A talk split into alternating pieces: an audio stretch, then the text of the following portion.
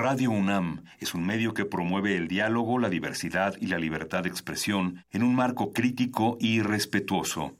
Los comentarios expresados a lo largo de su programación reflejan la opinión de quien los emite, mas no de la radiodifusora. drogas, crimen y son violadores. Yo quiero dejar muy claro ante todos ustedes. Vivimos tiempos donde el mundo no es gobernado por las personas más altruistas. Donde los muros estorban a la igualdad, a la sexualidad, a la creatividad. ¿Está en tus planes llegar al altar nuevamente? Donde se habla sin pensar y se admira sin saber. Vivimos los mismos tiempos que están viendo a la comunicación renovarse, al arte reinventarse, a la libertad superar sus límites. Nos hacen creer que lo mejor es triunfar en la vida. Donde el conocimiento y la denuncia están al alcance de nuestros ojos. De nuestros oídos.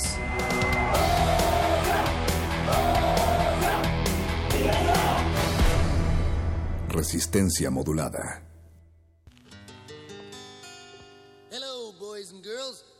This is your old pal Stinky Whizzleteats. This is a song about a whale. No! This is a song about being happy. That's right. It's the happy, happy, joy, joy song. Happy, happy, joy, joy, happy, happy, joy, joy. Happy, happy, joy, joy, happy, happy, joy, joy. Happy, happy, joy, joy, happy, happy, joy, joy. Happy, happy, joy, joy, joy. I don't think you're happy enough. That's right. I'll teach you to be happy. I'll teach your grandmother to suck eggs. Now, boys and girls, let's try it again. Happy, happy, joy, joy, happy, happy, joy, joy, happy, happy, joy, joy, happy, happy, joy, joy, happy, happy, joy, joy, happy, happy, joy, joy, happy, happy, joy, joy, joy. If and you ain't the granddaddy of all liars, the little critters of nature, they don't know that they're ugly. That's very funny. A fly marrying a bumblebee. I told you I'd shoot, but you didn't believe me. Why didn't you believe me? Happy, happy, joy, joy, happy, happy, joy, joy, happy, happy, joy, joy, happy, happy, joy, happy, happy, joy, joy, happy, happy, joy, joy, happy, happy, happy, happy, happy, happy, happy, happy, happy, happy, joy, joy,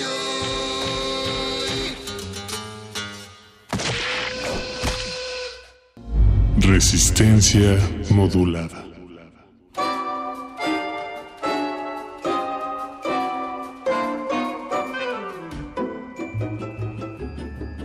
Resistencia, algún día, en cualquier parte, en cualquier lugar, indefectiblemente te encontrarás a ti mismo. Y esa, solo esa, puede ser la más feliz o la más amarga de tus horas. Natalia Luna, esa reflexión me parece muy profunda. La, la escribiste tú.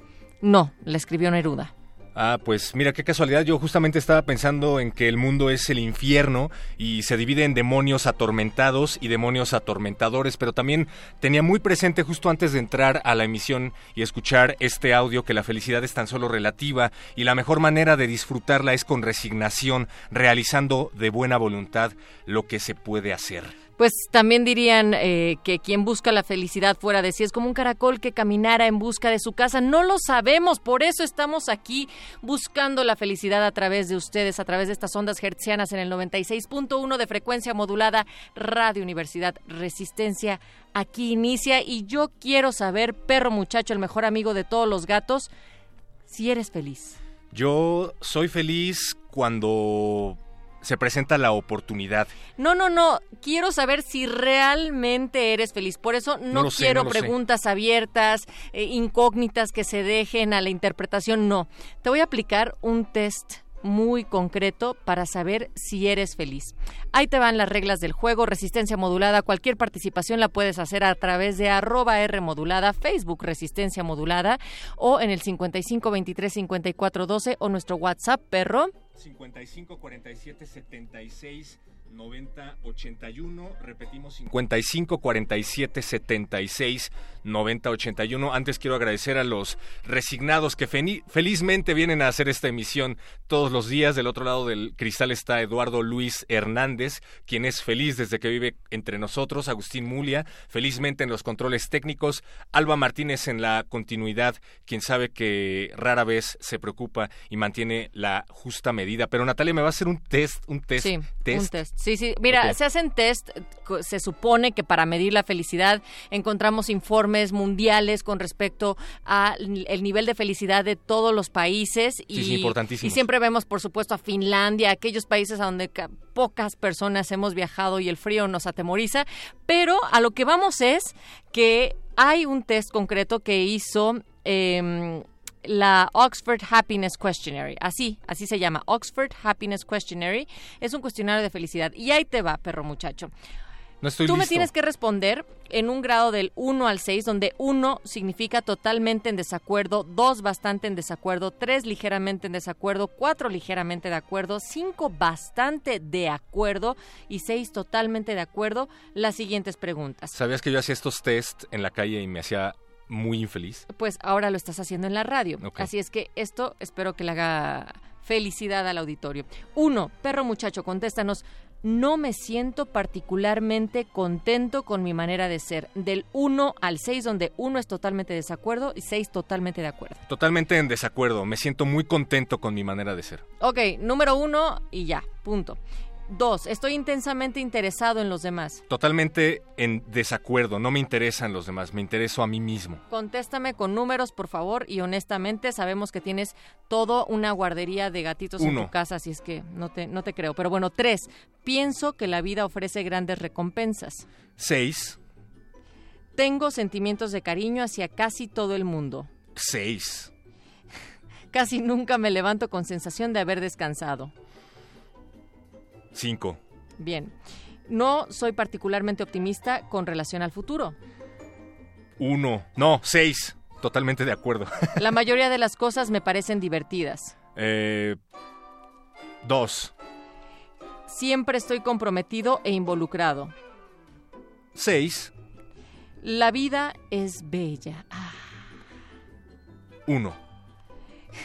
Pienso que el mundo, no pienso que el mundo sea un buen lugar. No pienso que el mundo sea un buen lugar, estoy totalmente de acuerdo, seis. No es un buen lugar. Acostumbro a reír. Eh, seis. Me siento satisfecho con toda mi vida. uno. No me considero atractivo. Mm, uno.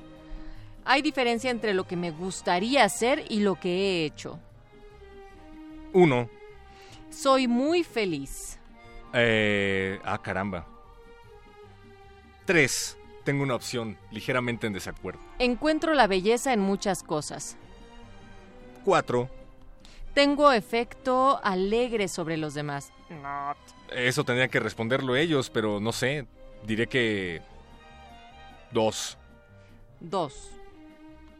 Eh, puedo encontrar tiempo para todo lo que tengo que hacer. Cabe señalar, Resistencia, que estoy llenando este cuestionario en línea y que nos van a mandar la respuesta en unos momentos más sobre Perro Muchacho. Dos, bien, no me siento en control de mi vida. Ah, cinco, bastante de acuerdo. Me siento capaz de cualquier cosa. Seis, totalmente de acuerdo. Siento que mi mente está totalmente alerta. Perdón, ¿qué dijiste? Depende qué día de la semana. Eh, siento que... ok, gracias. Suelo experimentar alegría y euforia. Eh, cinco, bastante de acuerdo. No me resulta fácil tomar decisiones. Ah, tres. No encuentro significado y propósito en mi vida. ¿Quién sí? Uno. No, seis. Totalmente de acuerdo. Siento que tengo mucha energía.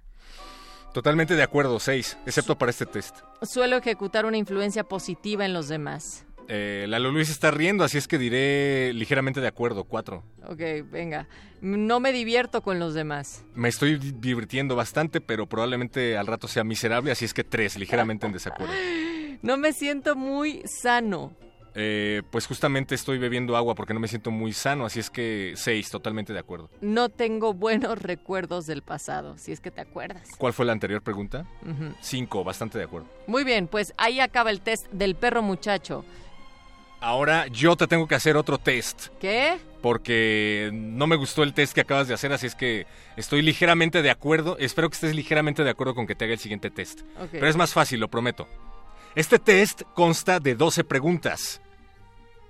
Venga, venga. Sueñas pero- despierta- A ver, pero ¿de dónde estás sacando este test? Porque yo te estoy hablando del Oxford. Bueno, ok, va. De internet. Órale.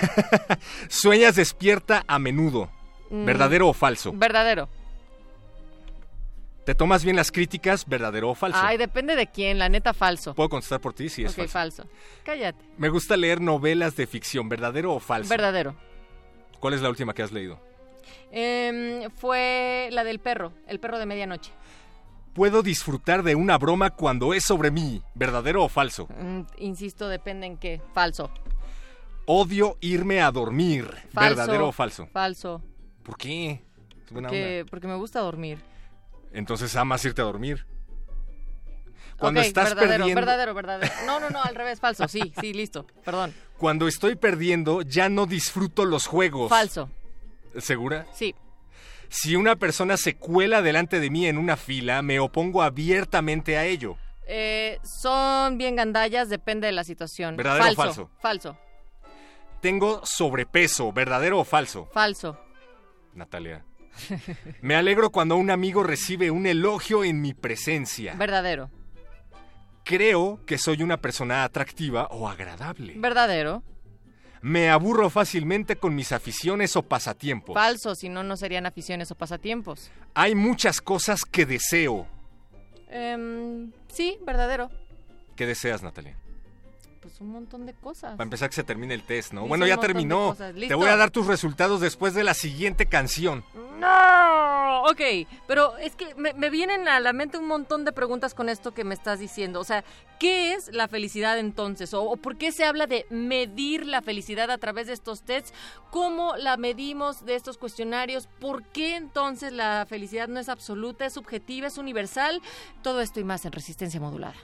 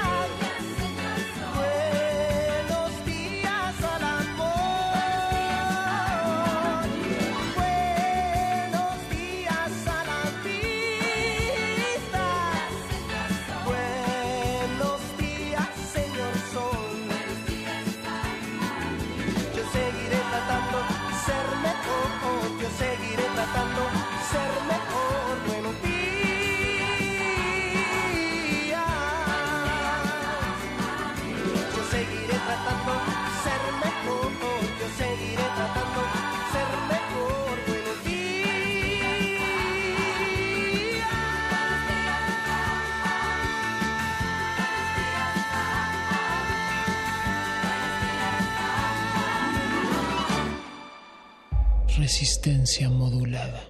Número uno, olvídate de tu edad. No estés comparando si los demás se ven mejor que tú o están en mejor posición que tú. Número dos, ríe mucho y con frecuencia. Ríete a carcajadas y hasta que se te salgan las lágrimas. Número 3. Llora sin pena ni vergüenza y todas las veces que quieras.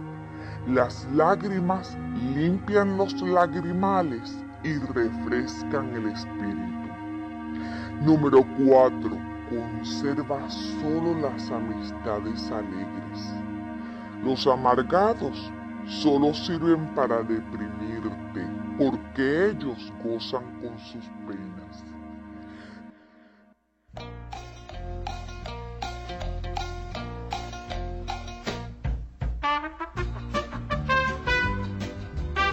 Test de felicidad. ¿Eres una persona feliz? Tenemos los resultados que arroja el test de Natalia Luna y nos llega directamente de la Universidad de Cambridge. Tu puntuación, Natalia Luna, es 8. Has obtenido una puntuación media, lo que indica que eres igual de feliz que la mayoría de la gente. Tienes tus días buenos y tus días malos siendo moderadamente feliz en general podrías verte beneficiada si pasas más tiempo con personas más felices que tú y aprendes acerca de su modo de ver la vida. Oye, esto parece un horóscopo. Y por eso me junto con Paquito de Pablo también, que siempre está sonriendo. Y gracias por confirmarme que soy humano y que por eso entonces tengo días buenos y tengo días malos. Eso lo pude haber dicho yo. ¿Quién diseña estos test? ¿Quién? ¿Quién? Doctor Rafael López, Rafa Rufus mejor. Él es no solamente un médico psiquiatra, sino también es un loco conferencista eh, teatrero, cirquero, em, además de un colega porque hace radio a través de puentes con un programa que se llama Supracortical. ¿Cómo estás? Bienvenido. Hola a todos, muchísimas gracias por la invitación. Muy contento de estar aquí con ustedes. ¿Te ves feliz? Oye, ¿qué pasa? O sea, eh, iniciamos con dos test muy diferentes. Ya me hacía falta reírme de todo lo que estaba pasando aquí en cabina. ¿Qué onda? O sea, ¿cuál es la mejor? Hay una mejor manera de medir la felicidad. ¿Por qué, ¿Por qué estamos midiendo la felicidad, Rafa Rufus? Ok, primero que nada estamos midiendo la felicidad porque ya tenemos la oportunidad de hacerlo. Es decir, hasta hace muy poquito tiempo todavía estábamos resolviendo temas como este si llevábamos el jabalí a la casa y quién lo cocinaba o, o si el pueblo vecino venía a secuestrar a nuestras mujeres y asesinarnos a nosotros. Ahora que el mundo está empezando a caer un poquito más en una estabilidad, al menos aparente en las grandes ciudades, surge esta, esta gran pregunta de, de bueno, ¿y, y para qué? O sea, ya estamos aquí, sí, ya estamos resolviendo la vida, sí, pero como para qué. Y entonces las personas empiezan a medir la felicidad. Eh, los primeros que empiezan a medir la felicidad son las instituciones, porque son los que tienen que hacer que las personas sean más felices en sus poblados, en donde viven, pero pues por supuesto que la búsqueda de la felicidad es tan antigua con el, como el ser humano mismo, ¿no? Y pues vamos a platicar un poquito de eso. Me suena como a que te quieres convencer tanto de que eres feliz que diseñas tests. ¿Eso es lo que están haciendo? O sea, pero, eh, ajá, claro, pero en ese sentido, o sea, podríamos considerar que hay unos mejor diseñados que otros para realmente medirlo, Rufus Rufus. Es que aquí la gran pregunta es, ¿qué quieres medir y para qué? O sea, no hay un buen test y un mal test. Ahorita nos dijeron, oye, pues resulta que Nat sacó 8. Ok. Y Eres 8 en la escala de muy feliz. o sea, es, es, un poco como cuando te dicen, no, pues es que eres Virgo con ascendente en Géminis. Y, o sea, eso nos tiene que dar algún tipo de información. La gran mayoría de los test que están diseñados para medir la felicidad buscan darle información a investigadores institucionales. No son para que tú agarres y hagas una medición de, ah, pues saqué 8 porque, mm, ¿qué te va a representar? no sería lo mismo que tú fueras eh, el dirigente de un gobierno y dijeras, oye, resulta que en comparación con mi país vecino tenemos 20 puntos abajo en tal escala de felicidad, te daría más información sobre qué tienes que hacer. Oye, ¿y en qué salieron mal tus pobladores? Fíjate que la mayoría de ellos tienen problemas de salud sobre todo. Tienen muy buena transportación, tienen buena educación, pero tenemos temas de salud. Ah, bueno, entonces puedes redirigir tus esfuerzos a elevar la calidad de vida de tu gente en ese sentido, pero es una idea estadística sobre todo. Para nosotros estas escalas pues realmente no nos van a decir mucho. Hay una noticia que se publicitó mucho, sobre todo, sobre todo el año pasado, en donde México aparecía eh, en los primeros 10 lugares en una escala que hizo no sé quién de felicidad. Ajá. En el primer lugar de países latinoamericanos aparecía Costa Rica. Cuando tú nos mencionas esto, bueno, uno pensaría que países que tienen pocos problemas económicos aparecerían en las primeras escalas. ¿Qué ocurre con los países de Latinoamérica en donde hay problemas, sí todavía un poco de querer llevar el jabalí a la mesa, que aparecen en estos primeros lugares? ¿Será que a la gente le cuesta un poco de trabajo admitir que no se encuentra bien? ¿Qué pasa ahí? Pues no, mira, realmente habría que ver cuál fue la escala, cuáles fueron las mediciones propias de la escala y entonces de ahí partir para tomar ciertas decisiones. Es, es raro, o sea, normalmente, como decían al principio del programa, Finlandia, Islandia, este tipo de países que además de ser muy pequeños están muy bien organizados, suelen salir con niveles mucho más altos de calidad de vida que países, vamos a llamar, del tercer mundo o en desarrollo o como gustes. Eh, normalmente pues sí hay una relación directa entre la salud, la oportunidad laboral, los ingresos económicos y cómo salen punteados las personas.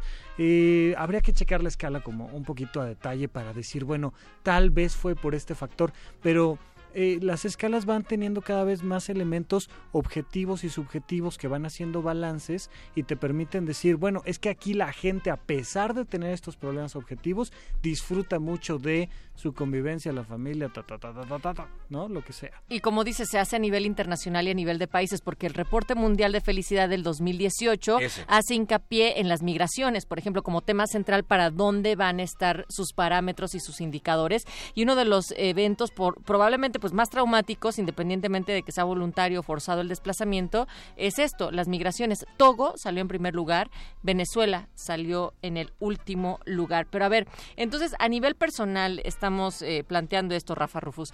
Yo, o sea, hay alguien que diga, yo soy el hombre más feliz del mundo, o Natal, ¿sabes? Así.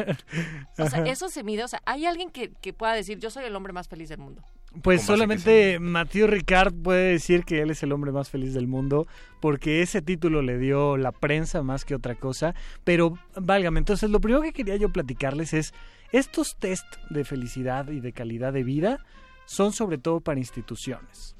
Ahora, creo que sí, todas las personas estamos interesadas en saber qué tan felices somos. Y tampoco hay que hacer como un gran test para ello, ¿no? O sea, ¿cuáles serían los parámetros básicos que tomas? Ahorita le, se preguntaban un poquito entre ustedes, oye, bueno, ¿eres feliz o no eres feliz? Híjole, sí. Y de repente uno dice, pues a lo mejor no soy tan feliz, a lo mejor tengo que trabajar más. No sé, o sea, no tengo parámetros claros para ser feliz. Era feliz antes de que me lo preguntaras. Era feliz antes de que me lo preguntaras y ahora estoy enojado y ahora no sé ni por qué ni cómo resolverlo. ¿Cuáles serían los criterios, y se los pregunto yo a ustedes directamente porque están aquí en la mesa, cuáles serían los criterios principales para decir, sí soy feliz? Creo que muchas personas eh, generalmente tienden a confundirlo con plenitud. Como que la felicidad es un momento, un lugar al que hay que llegar en algún momento. Y bueno, pues ya se lo planteaban los filósofos como a Schopenhauer que leíamos al principio, que no necesariamente tiene que ser así, ¿no? Pero bueno, estamos hablando de un filósofo que tenía una visión bastante nihilista del mundo y que No. encontraba felicidad en algunos resquicios. Entonces, pues como tú bien decías, se me hace algo bien ambiguo. Sí. Me hace feliz leer el pesimismo de Schopenhauer, por ejemplo. ¿Por qué? Me recuerda a mí mismo, no lo sé. Ajá, ¿y qué te recuerda de ti? Me gusta, me gusta la verdad. Eh, ¿Por qué me estás haciendo preguntas a mí? No, no sé, eh, ha de ser la vocación de psiquiatra, yo qué sé. Depende, hay personas a quienes probablemente no les guste llegar a un nivel de conocimiento en donde nos demos cuenta de que estamos solos en medio del universo, hay personas a las que les hace ¿Por feliz qué creer. evade usted mi pregunta, querido? Justo porque quería llegar a la, a la idea de que diferencia... no, tranquilo, tranquilo. No, mira, te, te pregunto porque es importante. Casi nadie sabe Ajá. por qué se pone feliz y por qué deja de ponerse feliz. Y entonces tenemos esta idea de que como que el mundo nos pasa por encima y nos deja más felices o más tristes y entonces de repente terminaste con tu pareja o te dieron un trabajo o este llovió en el partido o perdió no sé qué y, y, y, y como que la vida te va pimponeando de un lado a otro y uno no sabe realmente por qué es feliz. ¿Cuál es el- el elemento crucial si dejamos de lado esta visión institucional? Pues que las religiones y las filosofías más ancestrales siempre han estado en busca de ¿Qué es aquello que nos hace feliz? Y algunas han dado, parece que un poco más en el clavo que otras. Por supuesto, creo yo de alguna manera la puntera, sin, sin hablar de algo en específico, eh, es el budismo, pero en torno a ella, las religiones en general lo que buscan es que las personas sean más felices. Y entonces cuando yo te aviento esta pregunta, no es con la intención de quitarte la felicidad, sino de preguntarte, por qué leer a Schopenhauer, que no tiene precisamente la visión más bonita del planeta, por qué a ti te haría feliz. Y así como, así muy en cortito, al fin que aquí no nos está escuchando nadie, ¿por qué Hola crees. ¿por qué crees que eso te hace feliz? Eh, lo que te decía, yo creo que hay Ah. personas a las que les hace tan miserable la, la realidad que son más felices pensando en que habrá una vida después de esta. Ajá. Schopenhauer tiene la certeza de que no hay otra vida más allá de este que hay que vivirla a plenitud y encuentra motivos para... Y eso coincide mucho con tu visión del mundo. O sea, tú- Definitivamente, tú, de alguna manera consideras, al leer a Schopenhauer, pues que esta es la vida que te tocó y que hay que disfrutarla en plenitud, estamos claros. Me hace más infeliz pensar que esto es una prueba, como en el cristianismo. por Exacto. Entonces tú planteas esta visión de Schopenhauer y al leerla te produce felicidad porque te recobra el control sobre tu propia vida. Dices, claro, de lo que se trata es de que yo haga lo que yo quiera. Y cuando las personas hacen lo que quieren, son eh, personas que son fieles a lo que piensan, a lo que sienten, a lo que hacen. Entonces, en ese momento, fíjate, sin que te tengas que ganar el premio Nobel, sin que tengas que tener 26 hijos, eh, en ese momento eres más feliz que antes. Entonces algo que es muy importante es entender que mientras mejor nos conocemos a nosotros mismos, vamos a encontrar una manera constante Puede ser leyendo a un existencialista, puede ser haciendo lo que tú quieras, pero que te motiva a ser cada vez más feliz. Ahí hay un parámetro importante. Lo que yo, a través del programa de supracortical, que, que hace ratito lo mencionaron, trato de platicarle al público es olvídate de lo que dicen las instituciones sobre si México es el número uno, el número 10 o el número 20. ¿Qué estás haciendo tú hoy para ser un poco más feliz?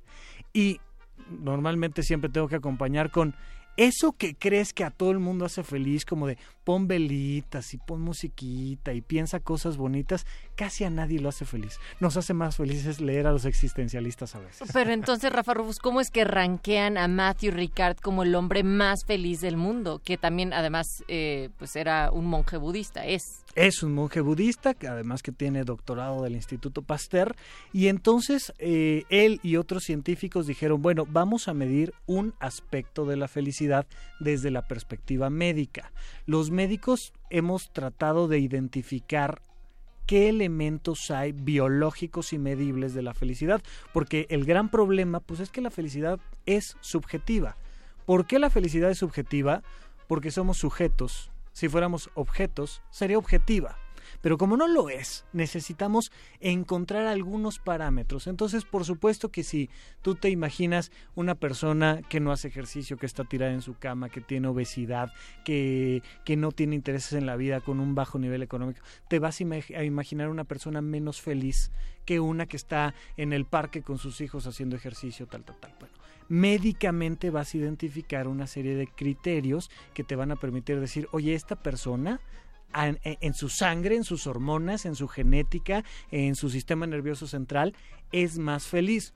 Un criterio, por ejemplo, sería eh, los niveles de cortisol. Es algo que habitualmente se mide. ¿Por qué? Porque cuando tu sistema tiene que pelear o huir, se elevan los niveles de cortisol. Pues entendemos que si estás peleando o huyendo es porque no estás propiamente feliz. Cuando ya no estás peleando o huyendo, si- sino que ya estás en una condición un poquito más tranquila, disminuyen los niveles de cortisol. Entonces muchos investigadores lo que hacen es medir cortisol en saliva, por ejemplo. Es algo muy sencillo, muy barato. Ya si estás en el Instituto Pasteur y tienes un poquito más de dinero, pues entonces tomas un gran resonador, eh, metes a la gente a la resonancia magnética, le- les pones electromagnetos para saber sus niveles de ondas cerebrales y dices, ¿sabes qué? Vamos a medir los niveles de ondas gamma del sistema nervioso central de estas personas. ¿Por qué los de ondas gamma? Pues porque hemos visto que las personas que están en un estado más feliz, más tranquilos, que ellos subjetivamente se reportan como mejores, tienen niveles más altos de ondas gamma. Y entonces, pues medimos los niveles de ondas gamma y resulta que Mathieu Ricard rompió la máquina. O sea, médicamente. Médicamente le dijeron, a ver, vamos a medir tus niveles de ondas gamma y uno sacó por ahí dos puntos, otro sacó ocho puntos, otro sacó 20 puntos y ese superó los 100 puntos. Y dijeron, ¿sabes qué? Ya no tenemos manera de medir tus niveles de ondas gamma. Y entonces, pues ya sabes, la prensa toma la información y lo catalogan como el hombre más feliz del mundo. Si tú le Se ve preguntas... contento, sí. Sí, sí, es un muchachito ahí contento, ¿no? Si tú le preguntas a Mateo Ricard, que tuve la oportunidad de, de preguntarle en persona sobre esto, me dice, por supuesto que no soy el hombre más feliz del mundo porque eso no existe. En ese momento, en esas circunstancias, yo estaba haciendo una meditación budista de amor incondicional a todo y a todos. Y en ese momento, pues estuve sintiendo los efectos de esa meditación, pero pues ya después me bajé del resonador y con permiso, ¿sabes qué? Voy al baño, ahorita regreso, y te cambian los niveles, porque son parámetros que cambian todo el tiempo. O sea que fue tan subjetivo como que si nos hicieran el test del niveles de serotonina a Natalia y a mí y yo me acabo de comer un kilo de chocolate, probablemente yo salga con los niveles hasta el tope, pero mañana me voy a sentir muy mal. Exactamente. Peor aún porque me voy a volver adicto a la serotonina que no voy a obtener todo el tiempo. Y hablando de felicidad, en arroba R modulada nos dice el Zarco, yo era medianamente feliz hasta que inició Juanga en resistencia modulada y me gusta que después le hicieron toda una serie de GIFs con el Juanga, pero Rafa Rufus, entonces, ¿qué es la felicidad? Ok. La felicidad es un estado subjetivo de la persona. Es el resultado de una estabilidad de la realización personal y la armonía de vida. Aquí no quiero meterme en demasiados tecnicismos, pero a ver, la felicidad simplemente es un equilibrio dinámico. Tú puedes pensar, por ejemplo, en algo equivalente a la felicidad, que sería la salud. ¿Qué es la salud? Pues la salud no es que el 100% de tus órganos funcionen a la perfección y que tengas todos tus órganos en niveles perfectos. No, la salud es un equilibrio que en general, pues tú puedes saber muy fácilmente, oye, ¿estás sano o estás enfermo? Bueno, mira, hace dos semanas me dio una gripita, pero, pero válgame, estoy sano. Y sabemos que hay veces que hemos estado más sanos que otras, a pesar de, de nunca haber caído hospitalizados, por ejemplo. Pero sabes que eres una persona más sana, pero que ahora que has estado comiendo mejor, pero que ahora que has tomado ciertas decisiones, pues estás como más sano. Bueno, la felicidad sería lo mismo, pero a nivel emocional. Y depende no solo del funcionamiento de tu salud, sino por supuesto de tu trabajo, de tu familia, de tu convivencia social, pero especialmente de tu realización personal. ¿Qué diferencia hay entre la realización personal y la armonía de vida? Que la realización personal depende de ti.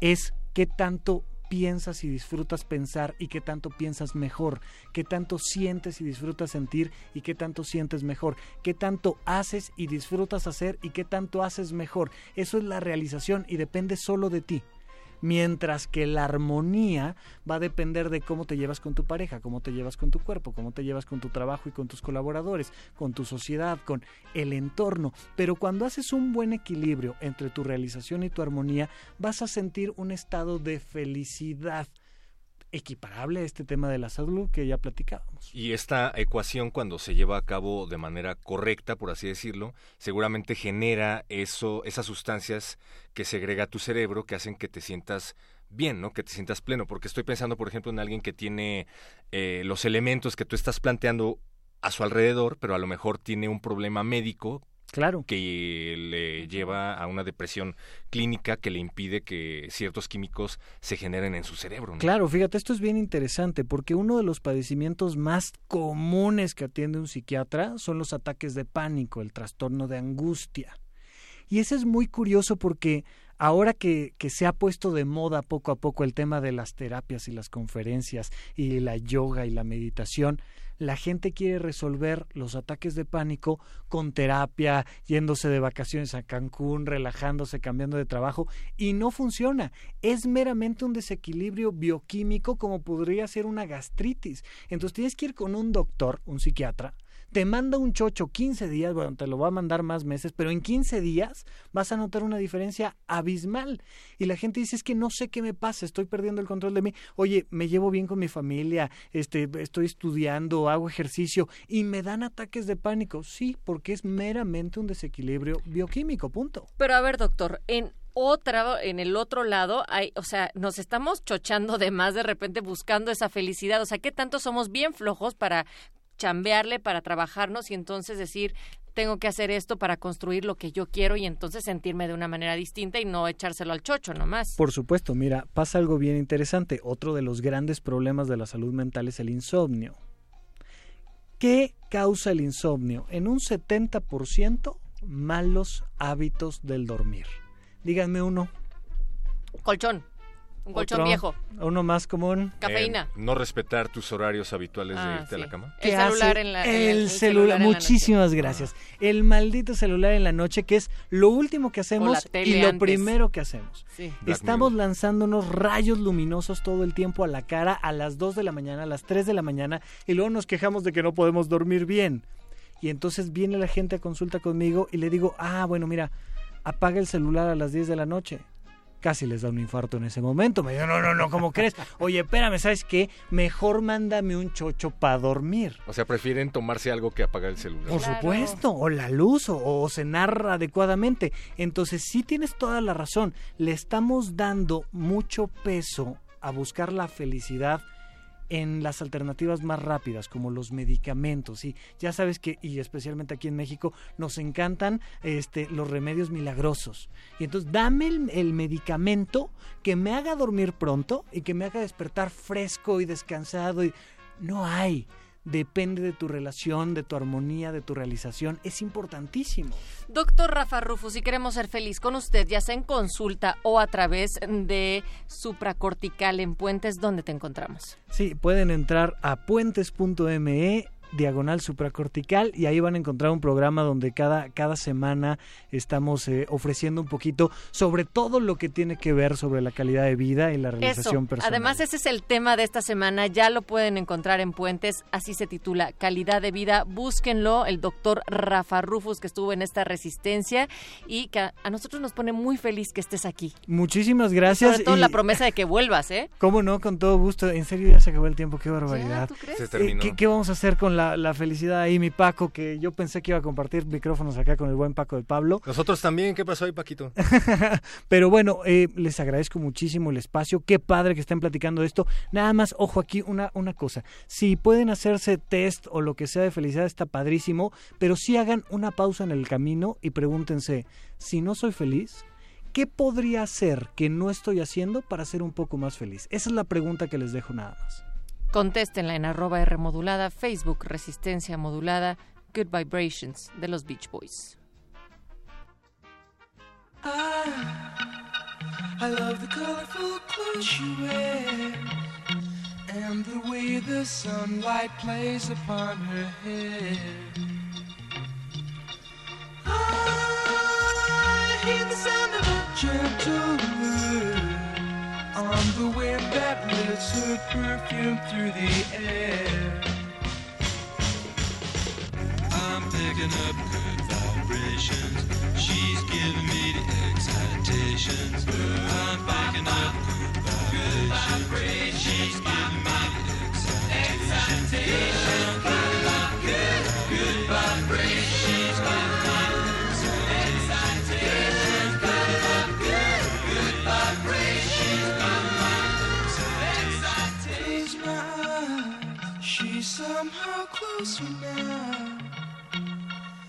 Softly smile, I know she must be kind.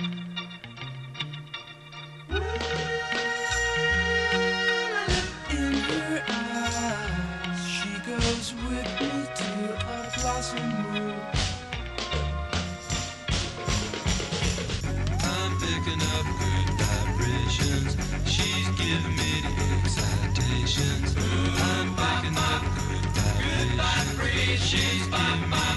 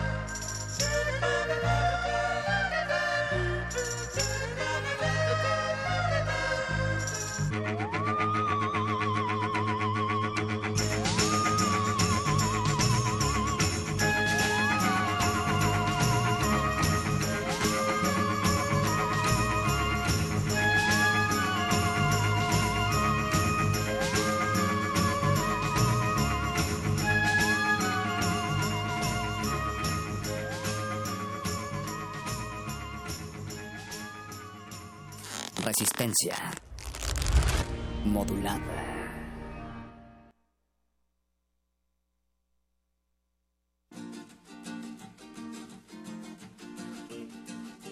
Contesten qué podrían hacer para ser más felices a través de nuestras redes en arroba R modulada, Facebook Resistencia Modulada.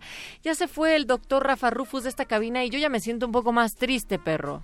Empieza a sentirse la tristeza a nuestro alrededor, pero justamente de eso se trata, de empezar a encontrar lo que nos haga felices.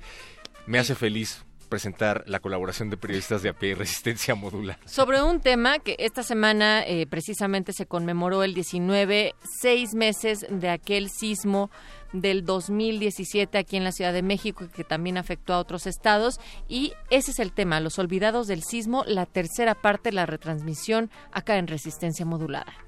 Periodistas de a pie y periodistas de a pie y resistencia y resistencia modulada presentan Los olvidados del sismo, parte 3. Hoy, el miedo que queda. Cinco meses han pasado desde que un terremoto de magnitud 7.1 azotó la Ciudad de México y derrumbó mucho más que edificios e infraestructura. Con cada muro caído, se desmoronó la seguridad financiera y de vida de muchas de las personas damnificadas. El gobierno capitalino ha propuesto una serie de medidas que se plasmaron en un plan y una ley para la reconstrucción de la ciudad. Sin embargo, estas no satisfacen completamente las inquietudes de los afectados cuyo número aún se desconoce. La Ley para la Reconstrucción, Recuperación y Transformación de la Ciudad de México propone una serie de acciones para dar certeza jurídica a los afectados por el sismo.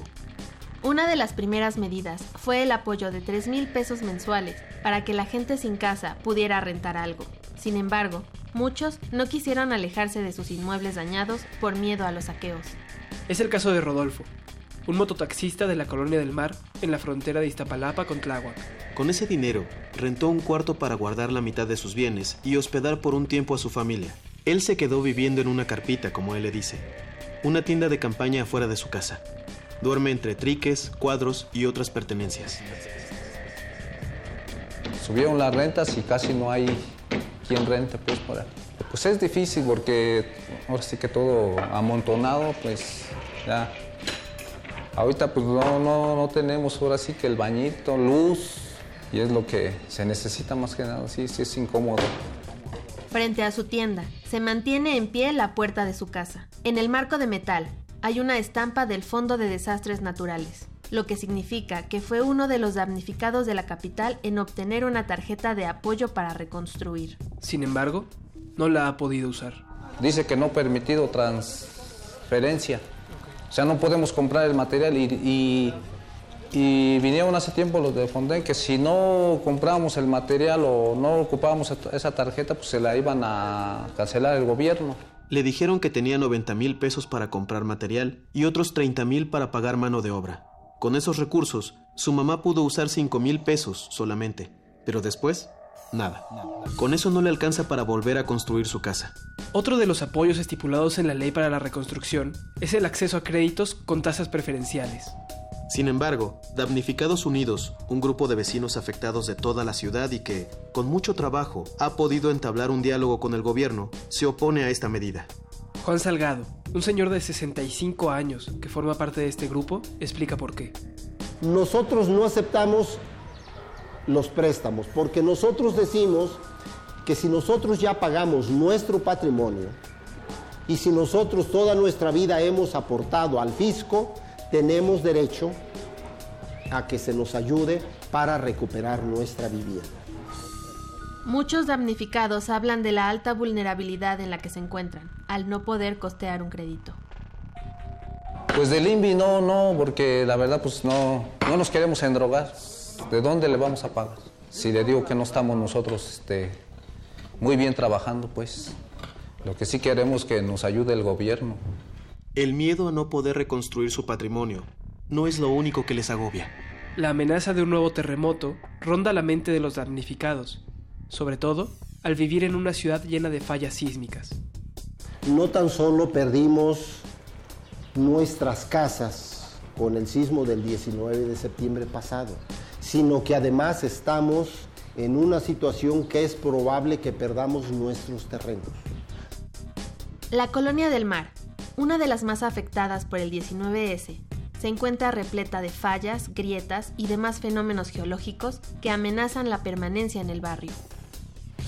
Porque resulta que nosotros estamos en un sistema de, de fallas geológico que se tiene que determinar eh, mediante estudios técnicos científicos si vamos a poder reconstruir en nuestros terrenos o si finalmente va a ser necesario la reubicación. Si bien en la ley se contemplan estudios científicos especializados para cubrir este tipo de anomalías, la poca confianza hacia el gobierno los ha hecho dudar de su palabra. No creemos en los estudios que al respecto tienen los gobiernos. Es por eso que Damnificados Unidos impulsó un estudio interdisciplinario apoyado por científicos de la UNAM. Se realizará a través de convenio con la delegación Tláhuac para asegurar un margen de independencia del gobierno central. La medida pareciera drástica, pero no lo es. En una de las mesas de diálogo que tuvieron con el gobierno, científicos y técnicos de la Ciudad de México dijeron que ya estaban estudiando el subsuelo de la ciudad, pero su premura no convenció a los vecinos. En 15 días ya habían estudiado dos delegaciones e iban por el resto de la ciudad. El estudio en la Colonia del Mar que realizará la UNAM tardará al menos 18 meses. Así, con un sinnúmero de obstáculos burocráticos y en medio de la incertidumbre, los afectados se organizan día con día en una carrera contrarreloj por el cambio de administración.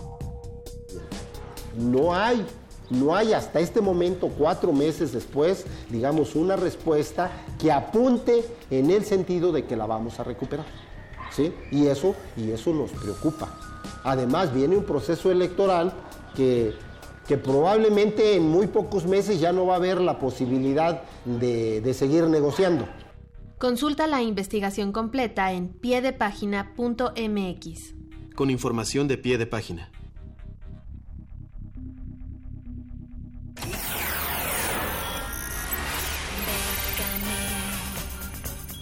Déjame mucho. Convocatorias de todos los sabores y latitudes para las mentes mexicanas. Toga y Birrete, especializados en resistir economías en decadencia. Décame mucho. Déjame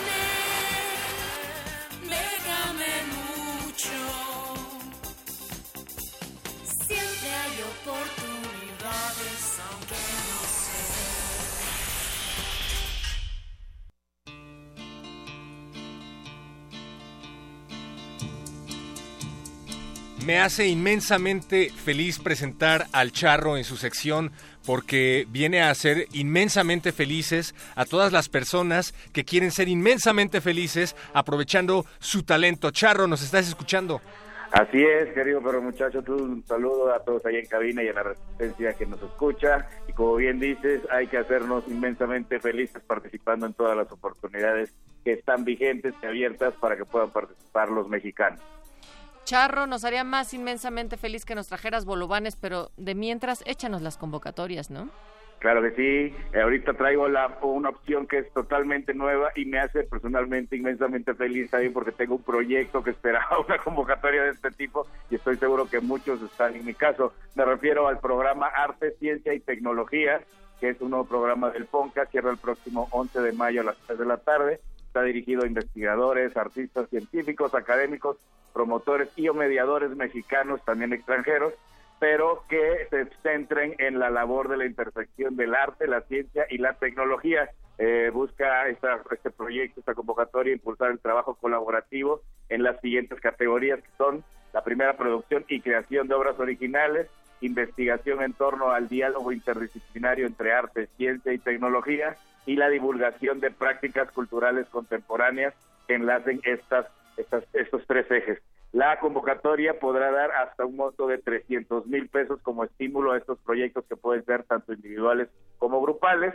Solamente tienen que ser sin fines de lucro y si el presupuesto es mayor a la cantidad máxima que es de 300 mil de esta convocatoria, deberán comprobar que el proyecto cuenta o con otros financiamientos o con coinversiones. Recordemos para aquellos seguidores fieles de esta sección que al hablar de coinversión hablamos tanto de dinero o de montos en especie. Por ejemplo, si alguien va a utilizar un museo y no le van a cobrar la renta, esa renta tiene un valor económico, se le está poniendo en especie, es considerada una coinversión. Entonces, para aquellos que estén interesados en presentar proyectos que mezclen arte, ciencia y tecnología, esta es la convocatoria que estábamos esperando, muchachos. Cierra el próximo 11 de mayo a las 3 de la tarde. Pero también tienes algo para las personas que están interesadas en el teatro, la música, la danza y las artes circenses.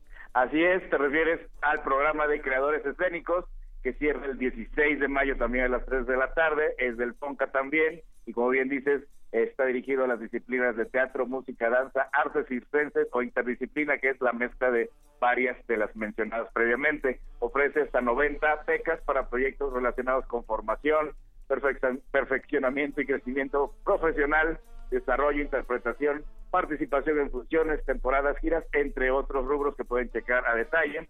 Hay cuatro categorías, las cuales se dividen dependiendo el currículum que tengan. Mientras más años, pueden aspirar por una categoría de mayor dinero. Y son cuatro categorías, como bien decía, y la- para la básica serían 9.360 pesos mensuales por un año.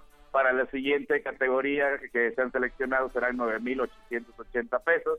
10.400 pesos mensuales por un año para la tercera categoría y 20.000 pesos mensuales por tres años para la que- la categoría final, que es la de creador escénico con trayectoria. Charro, me intriga saber en qué categoría te vas a inscribir tú, pero antes me interesa más saber cuál es la siguiente convocatoria.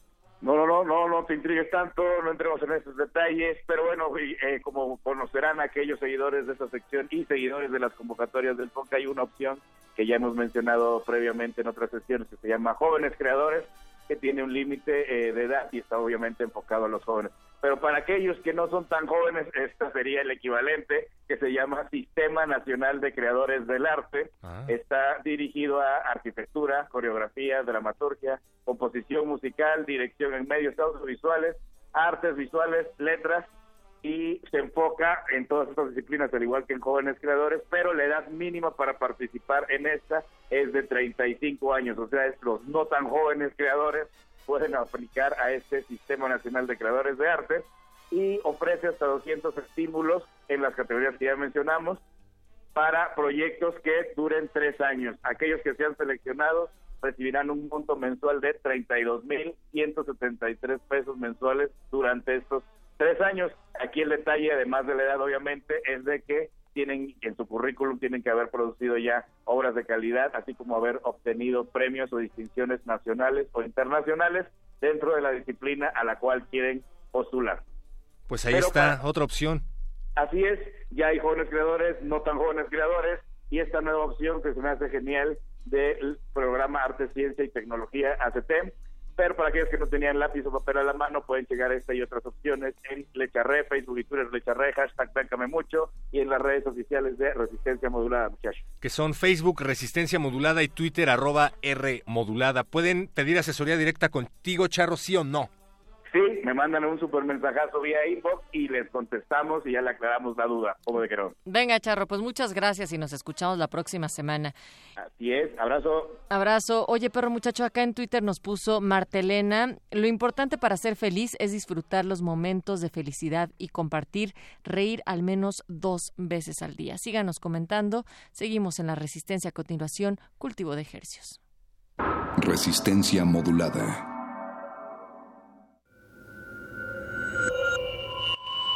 Escuchas 96.1 de FM. Comenta en vivo nuestra programación. Facebook Radio UNAM. Twitter arroba Radio UNAM. Radio UNAM. Experiencia sonora.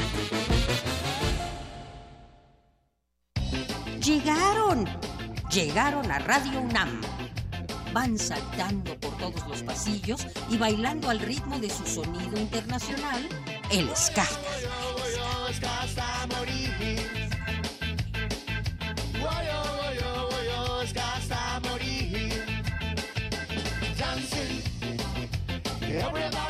Acompaña a este grupo que te pondrá el corazón a 3000 por hora. Out of Control Army. Viernes 23 de marzo a las 21 horas en la sala Julia Carrillo de Radio UNAM. Entrada libre. Date un desestrés con la música y sé parte de Intersecciones, el punto de encuentro entre varias coordenadas musicales. Radio UNAM. Experiencia sonora.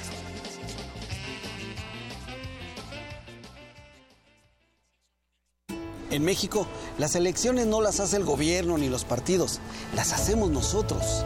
Dudar del proceso electoral y de sus resultados es como dudar de nosotros mismos.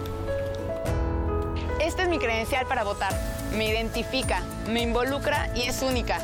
Tiene elementos de seguridad visibles e invisibles. Con la mayor cobertura del padrón electoral, 98 de cada 100 tenemos credencial para votar libremente.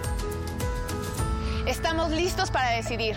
INE. Los que recibimos y contamos los votos somos nosotros, tus vecinos. No nos eligen ni el gobierno ni los partidos políticos. Nos eligen a través de dos sorteos, por mes de nacimiento y por apellido. Nosotros, entrenados por el INE, capacitamos a los funcionarios de casilla para recibir, registrar y contar tu voto. Así, tenemos la confianza de que en cada casilla se respete nuestra decisión. Juntos, hacemos lo que nos toca para garantizar unas elecciones libres. INE. La mafia del poder es una basura, es una planadora que quiere aplastarnos. Descuídate un instante, uno solo, y estos desgraciados te aplastan. Te aplastan con sus abusos, sus robos, su corrupción y la inseguridad. Te aplastan con sus brutales aumentos a la gasolina, al gas, a la luz, a los medicamentos y al costo de la vida.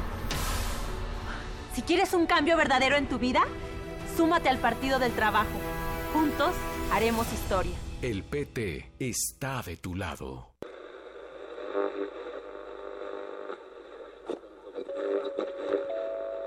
Desde las cabinas de Radio UNAM, relatamos al mundo. Relatamos al mundo. En Prisma RU, llevamos hasta tus oídos el acontecer universitario. Escúchanos de lunes a viernes de la 1 a las 3 de la tarde por el 96.1 de frecuencia modulada. Radio UNAM, experiencia sonora.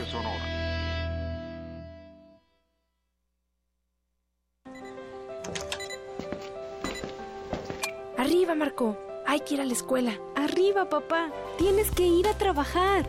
Arriba, vecina. Hay que echar a andar el huerto. Arriba, Braulio. Hay que salir a correr. Arriba, mi amor. Nos toca cuidar a los nietos. Arriba, José. Hay que echarle una mano a México. Arriba, mexicanos. Nos urge cambiar el destino de nuestro país. Los valores hacen el cambio. Partido Encuentro Social. Como presidenta de casilla, yo recibo la documentación electoral, Entre todos instalamos la casilla y al cierre contamos los votos. que se registran en actas que firmamos los ciudadanos, quienes somos la autoridad el día de las elecciones. Las boletas electorales tienen las más altas medidas de seguridad. el líquido indeleble evita que alguien vote dos veces. Como ves, en cada casilla somos tus vecinos, gente de tu comunidad, quienes garantizamos que todo se haga bien. Voto libre. ¡Voto libre! INE. Para tener el México que queremos hay que decidir. Para poder decidir tenemos que participar. Y para participar hay que recoger nuestra credencial para votar. Recuerda que el 16 de abril es la fecha límite para recoger tu credencial en el módulo del INE donde hiciste el trámite. Porque mi país me importa, yo ya estoy listo para votar en las próximas elecciones. Instituto Nacional Electoral, INE.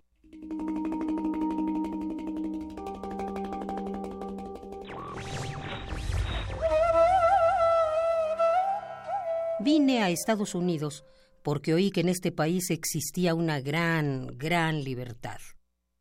Cometí un error al elegir Estados Unidos como una tierra de libertad, y es un error que en el balance de mi vida ya no puedo compensar.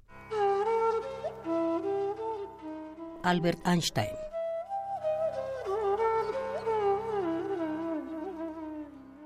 Radio UNAM Resistencia modulada.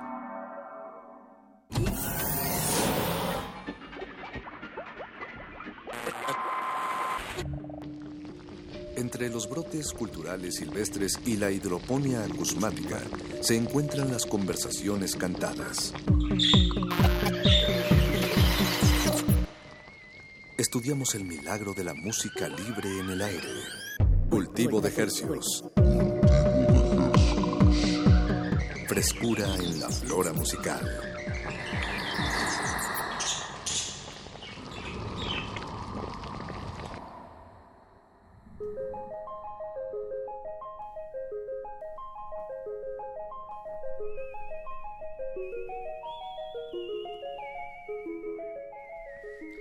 Organismos audioceptibles, receptibles, radioceptibles a las frecuencias del 96.1 de FM. Bienvenidos a otra alegre, contenta, ¿Qué otros adjetivos pueden venir a mi cabeza, Paco de Pablo? Apache o Raspi, se me ocurre burbujeante.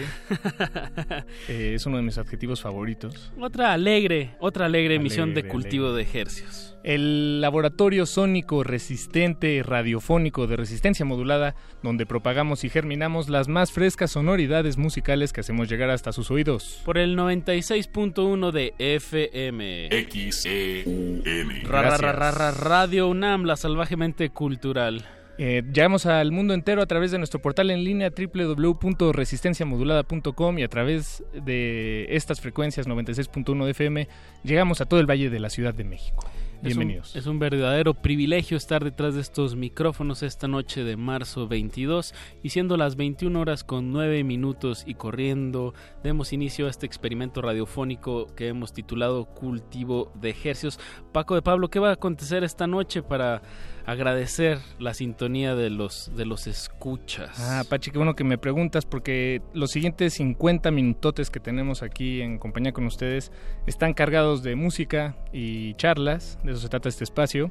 Invitaciones. Eh, invitaciones, reflexiones profundas eh, y, y, vaya, este, ética, moral, hay, hay de todo un poco. Eh, charlaremos eh, con Semillas Son Urbano, un proyecto que el día de mañana se presenta en el Bajo Circuito, junto con Hans Baumann, un músico artista colombiano que también nos acompañará en esta cabina. Ambos proyectos se presentan mañana en un evento que se ha llamado y se ha titulado La Tocada de Primavera. Bien, no se la complicaron. No se la complicaron, muy, de, completamente de acuerdo. Aunque la primavera este año arrancó el 20 de marzo, no el 21 eso estaba leyendo. En... ¿Quién sabe por qué le movieron, no? O por qué se movió. No sé si le mueven o se mueve. No, no, no, no me queda muy claro. Más bien siempre es cuando es el equinoccio y ya depende de nuestro calendario greco-romano. En, en dónde, dónde cae, dónde se acomoda. Dónde se acomoda. Ya, fecha. No sabía que tú tenías conocimientos eh, astronómicos, astrológicos. astronómicos, más que nada. Pues Paquito, eh, eh, bueno, tenemos, tenemos eso, invitación, una invitación. Vamos a regalar pases para esta tocada de mañana con nuestro invitado esta noche, Hans Baumann, desde Colombia. Y, y el, al final vamos a hablar con Son Urbano y vamos a estar regalando estos boletos. De verdad, eh, un proyecto muy comprometido con, pues, con, con los distintos folclores eh, de México y a la vez como aterrizados en una contemporaneidad. ¿Qué más vamos a tener? Bueno, y para iniciar esto, un tentempié, tenemos un enlace telefónico para compartirles un estreno musical que está a punto de acontecer, de acontecer en, en el mundo, me atrevería a decir. Música fresca, Música fresca siempre en al, este alcance, espacio. al alcance de todos, con un par de clics. se trata de un proyecto musical que se llama Sisa. Y no sé si ya estamos conectados en la línea. Sí, ah, eh, estoy hablando con Eduardo Luis Hernández Hernández, nuestro queridísimo productor, queridísimo productor. Que no lo molesten, él, él es un hombre noble, Me una gusta, persona noble. me gusta que lo hayas dicho dos veces, queridísimo productor Eduardo Liz y el señor Agustín Mulia en la operación técnica. Estos micrófonos no sonarían si no fuera por esta, estas mentes. Pues vamos a platicar con Alberto Estangarone. Alberto Y- Estangarone. Y que él es el representante del proyecto CISA. Eh, buenas noches, Alberto. Hey Paco y Apache, ¿cómo están? Buenas Hey, noches. Alberto, mucho, mucho gusto, ¿todo bien? ¿Tú qué tal? Muy bien, muy bien. Gusto en saludarlos y a toda la gente que nos escucha. ¿Y dónde estás ahorita, Alberto? En Guadalajara, ¿Y qué haces por allá? pues viviendo la vida. Ah, bien, bien, bien. No, bueno, pues Viviendo es la lo que vida. hacemos todos. Ch- Chócalas. Así es. Bueno, Alberto, pues eh, la, razón por la que estamos enlazándonos hasta Guadalajara con tu amable persona es porque nos llegó un rumor de un proyecto que se llama CISA, esto se escribe S-I-S-A-H, CISA, que es un proyecto colaborativo de varios productores venezolanos que se unieron para hacer un, pues un, un álbum que está a punto de estrenarse en, en abril. Eh, Alberto, por favor, platícanos qué, qué, qué hay detrás de este proyecto. Así es. Bueno, eh, digamos que el origen de- del proyecto de CISA es un poquito capturar este, a una escena de, de músicos, eh, tanto productores de música electrónica como músicos del rock y algunos cantantes este, que pertenecíamos o pertenecemos, digamos, a una escena este, de amigos que se ha dispersado por el mundo. Este, a raíz de una diáspora muy fuerte de, de venezolanos, este, eh, por la crisis que afronta nuestro país. Y la idea de este proyecto es agrupar a esta gente y, digamos, trascender esa- esas barreras del espacio físico, ya que no estamos en un lugar, este, y hacer proyectos colectivos. Y este tema que estamos estrenando hoy es el primer sencillo de, de nuestro primer disco que se llama Uno, y el tema se llama Vida. Eso. Todos estos nombres, uno, vida, eh, y bueno, lo- la razón del proyecto, pues me, me hacen mucho sentido. Es como una reagrupación de, de artistas venezolanos, como para, eh, pues sí, dar un, un, iba a decir en inglés, un statement, que sería en español? Un, una declaración, ¿no? De, Sí, así es, como un manifiesto, de- manifiesto. De, unidad, ¿no? Exacto, bien, pues está, Porque está muy interesante. Como bien decías, Alberto, eh, pues muchos de ustedes eh, ya no viven en, en Venezuela, donde alguna vez eh, se, se conocieron, trabajaron, crearon juntos y, y, pues unas tristes circunstancias que, que de las que no platicaremos eh, a profundidad en estos en estos micrófonos, pero bueno, finalmente eh, ahí están y, y ustedes decidieron resistirse, como bien dices, a los espacios eh, físicos y seguir este esfuerzo de comunidad eh, a través de la música. Sí, absolutamente. Y eso es también lo chido de, de, de- de este momento en la historia en el que puedes conectar a, a- cerebros y corazones este, más allá de, un, de un lugar físico, ¿no? Solo, solo basta con, con tener las ganas de hacer música juntos, de hacer algo juntos y, y, y poder organizarnos, ¿no? Este, yo creo que un disco o un proyecto como el que estamos haciendo hubiese sido imposible hace 20 años. Eh, y, y, bueno, afortunadamente hemos podido como reunir a, gente muy muy padre de, de nuestra escena. Este, yo me siento muy orgulloso de este proyecto de alguna manera porque es como mi hijo y a la vez está muy chido que estoy pudiendo como conectar a gente que admiro muchísimo, este, con la que crecí y gente que crecí admirando, por ejemplo, DJ Afro, del fundador de Los Amigos Invisibles, es mi coproductor en este disco y, es alguien con quien yo crecí, digamos, eh, era una gran influencia para mí. Este, y estoy uniendo a esta gente como muy experimentada también con muchos artistas del underground, gente que, que está haciendo cosas súper interesantes pero que no son tan conocidos. Entonces, digamos que hay como, como un puente, ¿no? Entre generaciones y entre muchas personas que están en distintos lugares de América, de Europa, de Asia, etcétera. Bien, buenísimo. Pues vamos a escuchar a continuación eh, el primer eh, tema, el sencillo de, esta colaboración que podremos escuchar todos a detalle de pi a pa eh, hasta el mes de abril. Pero ahorita ya podemos disfrutar del tema aire, vida, perdón, el tema vida. ¿Quiénes participan en este en esta producción, Alberto? Sí, este tema lo hice con DJ Afro, eh, Manuel Ferraz, que está de hecho allá en el en México, sí, ya ha venido aquí a la cabina a platicar, muy, muy buena electrónica. Excelente productor, eh, y está una cantante que se llama Lisa María, eh, y los coros los hace Sexilia, que es la cantante actualmente de Susi 4. entonces, pues, ahí hay como, como un crisol de gente, pues, en este track, y en todos los tracks del disco. Alberto, ¿dónde podemos seguir la pista de, lo que va a estar haciendo CISA en estos próximos meses? Ok, em, estamos en clubcisa.com, arroba clubcisa, CISA se escribe S-I-S-A-H, termina con H. CISA. Em, entonces, Y para los que se pregunten qué significa CISA, CISA es como, como decir sí de una forma chida en Venezuela. Es como cuando te dicen Simón, pero bueno, nosotros decimos CISA. Ah, eh, ya entiendo. Muy, positiva esta, esta, toda esta semana en, resistencia modulada porque se está hablando de la, de la felicidad, ¿no? CISA. CISA. Así es, así es. Dentro de tantas cosas que nos han tocado vivir, pues queríamos hacer algo que empezara con una palabra positiva. Claro, y qué, eh, mejor lanzarlo a, los, en los inicios de esta primavera del 2018. Absolutamente. Pues Alberto Estangarone, eh, pues escuchemos este tema, esta, este tema que se llama Vida, y pues mucha suerte con, con este proyecto de CISA que conecte muchos cerebros y corazones, como dices tú. Muchas gracias por el espacio y bueno, nos vemos pronto por allá. Gracias, Alberto, muchas gracias. Pues música fresquecita hasta sus oídos aquí en Cultivo de Hercios.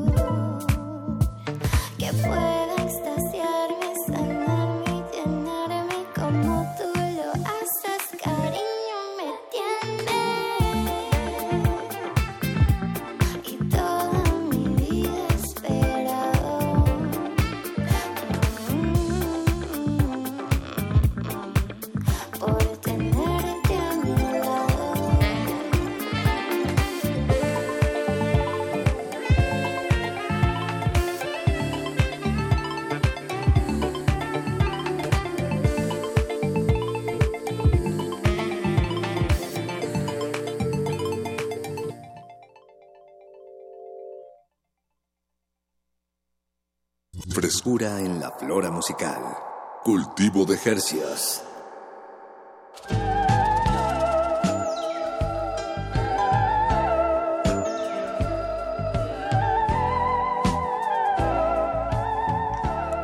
Ah, qué sabroso.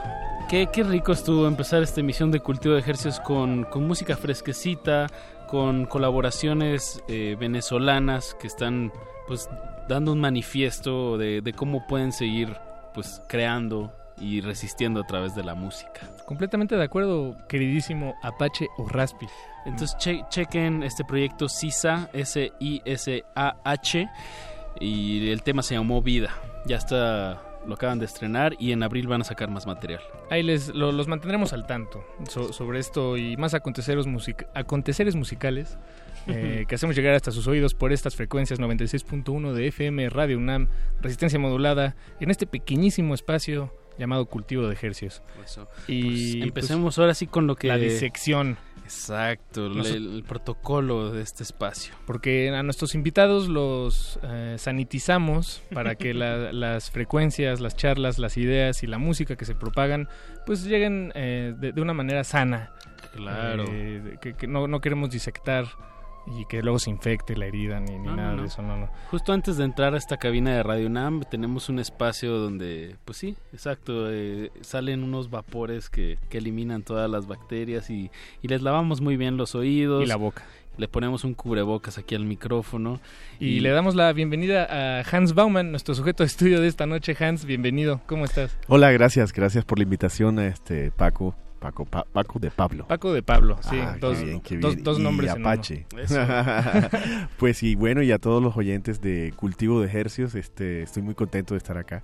Buenísimo, Hans. Pues si me permites voy a hacer algo que tal, al- a- tal vez es un poco incómodo a veces, o puede serlo, quiero pensar que no, pero voy a leer eh, tu, tu currículum vitae. ¿Por qué no lo preguntamos más casual? Bueno, léelo. Ah, mira, léelo. no lo voy a leer todo, eso no lo voy a leer todo, pero miren, aquí está Adelante, resumido muy adelante, bonito y ah. además me imagino que tú lo escribiste, entonces, eh, artista colombiano con más de 15 años de tra- trayectoria, cantautor, músico, guitarrista y bueno, hasta ahí me voy a quedar. Bienvenido, Hans. Gracias, gracias. ¿De qué, de qué parte de Colombia eres, Hans? Yo nací en Barranquilla. Barranquilla. Colombia. Al norte, ¿no? Sí, es eh, la costa caribe de Colombia. eh, crecí viendo el mar desde muy pequeño. Entonces sí es una sensación así. Pues me siento muy orgulloso, sí. El Caribe es, es lo extraño, de hecho. Con Lo- sus lo- influencias musicales muy marcadas, ¿no? Sí, este, pues eh, la, eh, la ciudad en una época se llamó la Puerta Grande de Colombia, la Puerta de Oro, y por ahí entró mucha cultura, ¿no? Mucha música, y eh, es una mezcla fascinante. A mí me encanta, eh, me siento muy orgulloso de, de- de mi país y sobre todo de mi tierra, de Barranquilla. Y ahora, Hans, decías que, que la extrañas mucho. ¿Hace cuánto, eh, cuánto tiempo llevas separado de, de tu tierra nativa de origen? ¿O, o cuánto tiempo has estado en, fuera. aquí en, en la Eh, Ciudad de México? Bueno, eh, en realidad no mucho. Eh, tuve la oportunidad de ir a Colombia a montar una exposición y eh, eso fue el año pasado y a dar un par de conciertos precisamente eh, en Bogotá, eh, que es la capital, y en Barranquilla, en mi ciudad. Eso fue en agosto, entonces no tengo mucho, es más bien como lloriqueo de niño llorón. ¿Y, y viviendo aquí en México, ¿cuánto tiempo has estado aquí? Ya, ya tengo ya casi tres años. Tres años. radicado aquí en México, sí. Bien. Sí, sí, sí, sí. Este, después de la beca eh, con la que pude hacer eh, mi primer material solista. eh, Eh, esa es la de la Amexid. Amexid, la. Agencia Mexicana de Cooperación Internacional para el Desarrollo. Exactamente. Eso fue una, una beca que me fue otorgada hace un par de años. Este era una residencia artística. Bueno, para la que para los que no saben es hay una agencia que es eh, dependiente del Ministerio de Relaciones Exteriores de México que otorga becas a extranjeros. Y yo me gané una beca de residencia artística en la que pude eh, desarrollar este, Proyecto este, acá. este material discográfico eh, que ya pronto vamos a oír. ¿Y, cómo, cómo, diste con la beca? Eso siempre me, me, intriga. Eh, digo, me imagino que en internet viendo convocatorias, o tal vez no. Eh, alguien te pasó la voz. Te pasó la voz. Sí, ese alguien se llama, es una actriz mexicana que se ah, llama Azalia. Azalia, este, de hecho, ese proyecto lo presentamos entre los dos. Bueno, ella fue mi tutora junto con Alejandro Preiser, eh, que es el productor del disco, entonces los dos eran mis tutores.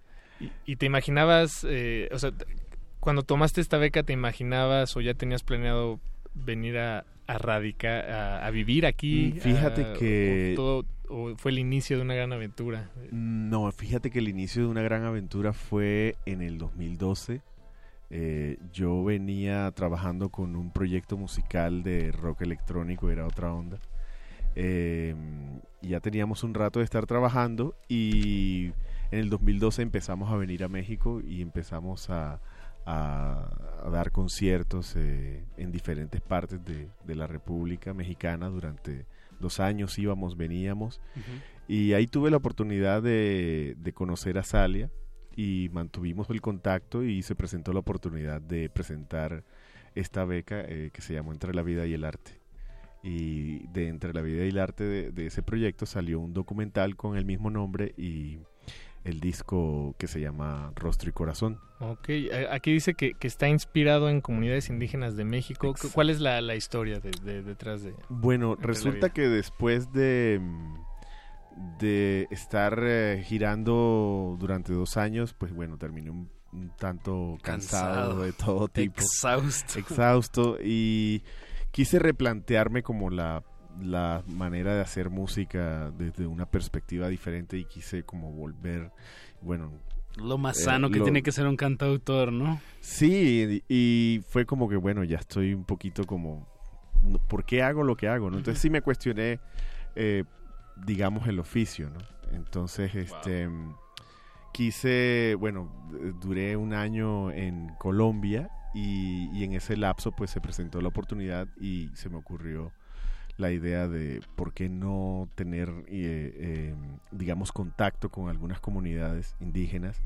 Y en este caso se presentó la oportunidad de la Mexit y pues me gané la beca y empezamos a trabajar con la comunidad Huichol em, a través de una amiga de Azalia.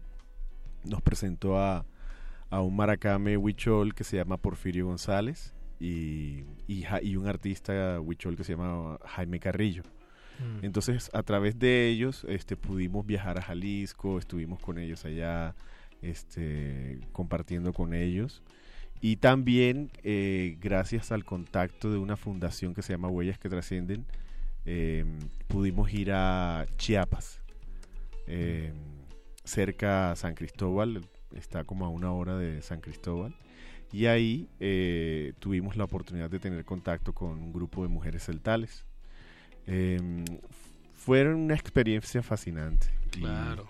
Y, aparte, bueno, Jalisco, Nayarit y Chiapas son de los estados más interesantes del Pues sí. Mínimo en cuestión de, clima y de, vegetación y cultura, obviamente. Sí, es. pueblos indígenas. Son, digamos, comunidades muy diferentes. sí los, los huicholes son un poco más como, por decirlo de alguna manera, de alguna manera son como más oscuros, ¿no? Sí, sí, tienen como un misticismo más, eh, marcado. más marcado. Y más especialmente los coras, ¿no? Que son de la, del lado sombreado de la sierra. Bueno, tengo entendido que que se dividen un poco los huicholes y que les dicen más la gente del sol y los coras que son del lado más hacia la playa que comparten mucha cultura pero ellos eh, son más como de la sombra. Y justo ahorita que estamos en Semana Santa ellos celebran una semana antes eh, la Judea que es matar a Cristo o sea matar al sol y luego los los los los huicholes celebran que ya renace el sol Oh, Entonces, bueno, son sí es una cultura muchísimo más mística y como con una ajá, como lo que dices de uh, pues sí, una cultura pues sí, más, con otro tipo de, perspectivas. Pero perdón que interrumpa. no, no, se me vino a la cabeza eso. Y también musicalmente es súper interesante. Por favor, no pidas perdón. no, Hans, estas interacciones que tenían eh, eh, tú, tus compañeros, bueno, tú y tu compañera con, estas comunidades, eran más bien, eh, digamos, eh, interacciones que sucedían de manera natural o ustedes iban con una agenda tratando de, de averiguar o, llegar a un punto con, eh, con estas comunidades a través de las charlas que tenían. ¿Cómo era esa, esta, esta convivencia? Mm, bueno, con los huicholes, mm, primero asistimos, ellos dieron una charla en una universidad eh, precisamente Jaime y Porfirio y eso fue como la primera el primer contacto que tuvimos. Luego nos invitaron a una ceremonia eh, en diciembre me recuerdo que era fue el 5 de diciembre de 2016 este y bueno y se pues comimos peyote eso es pues parte del ritual no fue la primera vez que comías peyote eh, era la primera vez. todo fue una novedad sí, sí, sí, aunque sí lo, lo hice con cautela, porque no sabía lo que me iba a enfrentar, ¿no? Este, ¿Y qué nos puedes decir? Eh, ¿Te, la experiencia, Sí, fue una experiencia fascinante porque es que es, fue a, las afueras de México. Eh, es, y bueno, y es una ceremonia donde se enciende fuego, eh, uno lleva copal, lleva, hace como una ofrenda. Eh, lleva tabaco también. Exacto. Pues sí, los que fuman. bueno, no, no cigarros, pero llevan en una este, pipa, ¿no? Sí, sí, exactamente.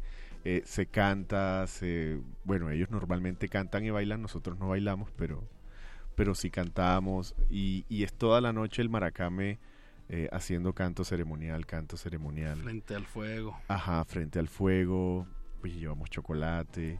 Y bueno, dentro de esa ceremonia, pues em, se consume el peyote y, y pues es parte del, del, ritual, ¿no? Entonces, eso es hasta la madrugada. Y ya luego, em, pues a través de Jaime, de Jaime Carrillo, em, pues ya nos dijo, bueno, váyanse a la sierra y nos fuimos a la sierra.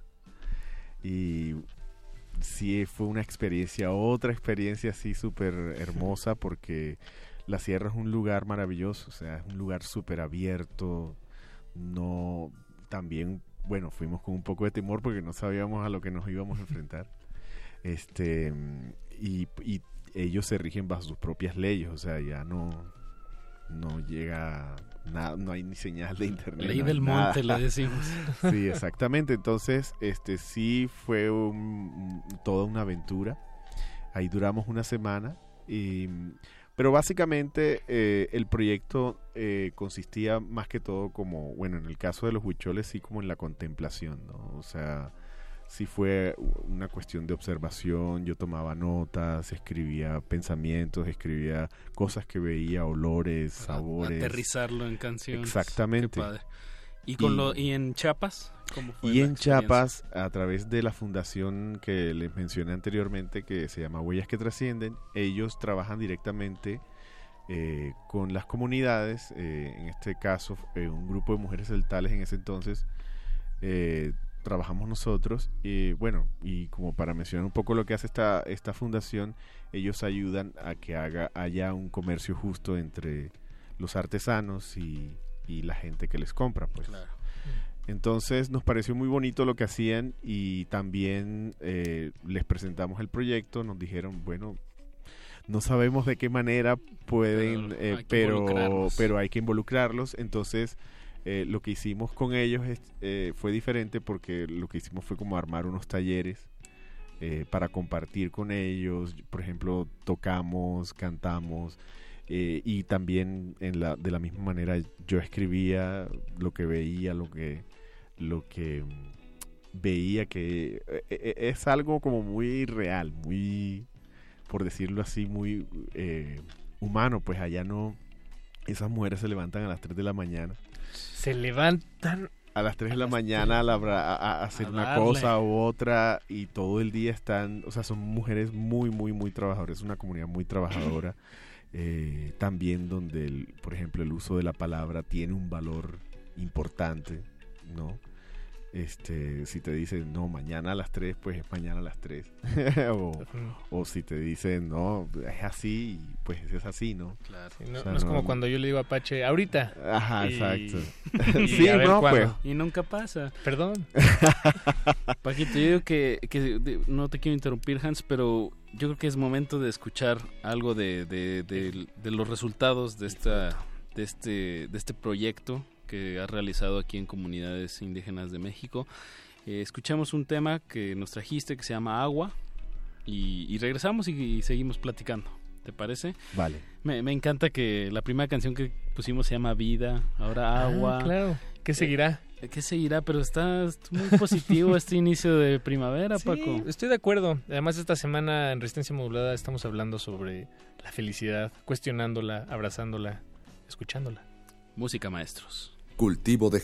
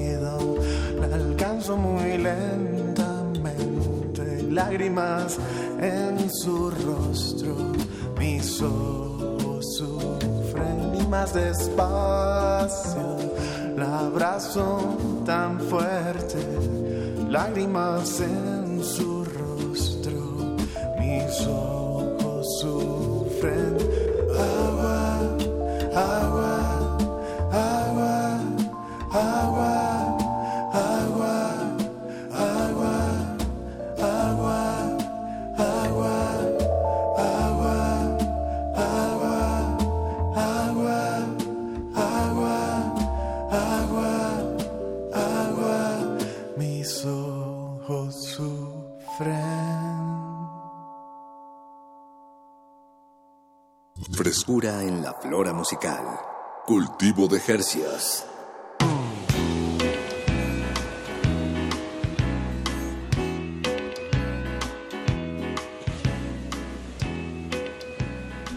Acabamos de escuchar el tema Agua, el primer, el primer tema de Rostro y Corazón, el disco de Hans Baumann, nuestro invitado desde Colombia, aquí en la cabina de Radio UNAM.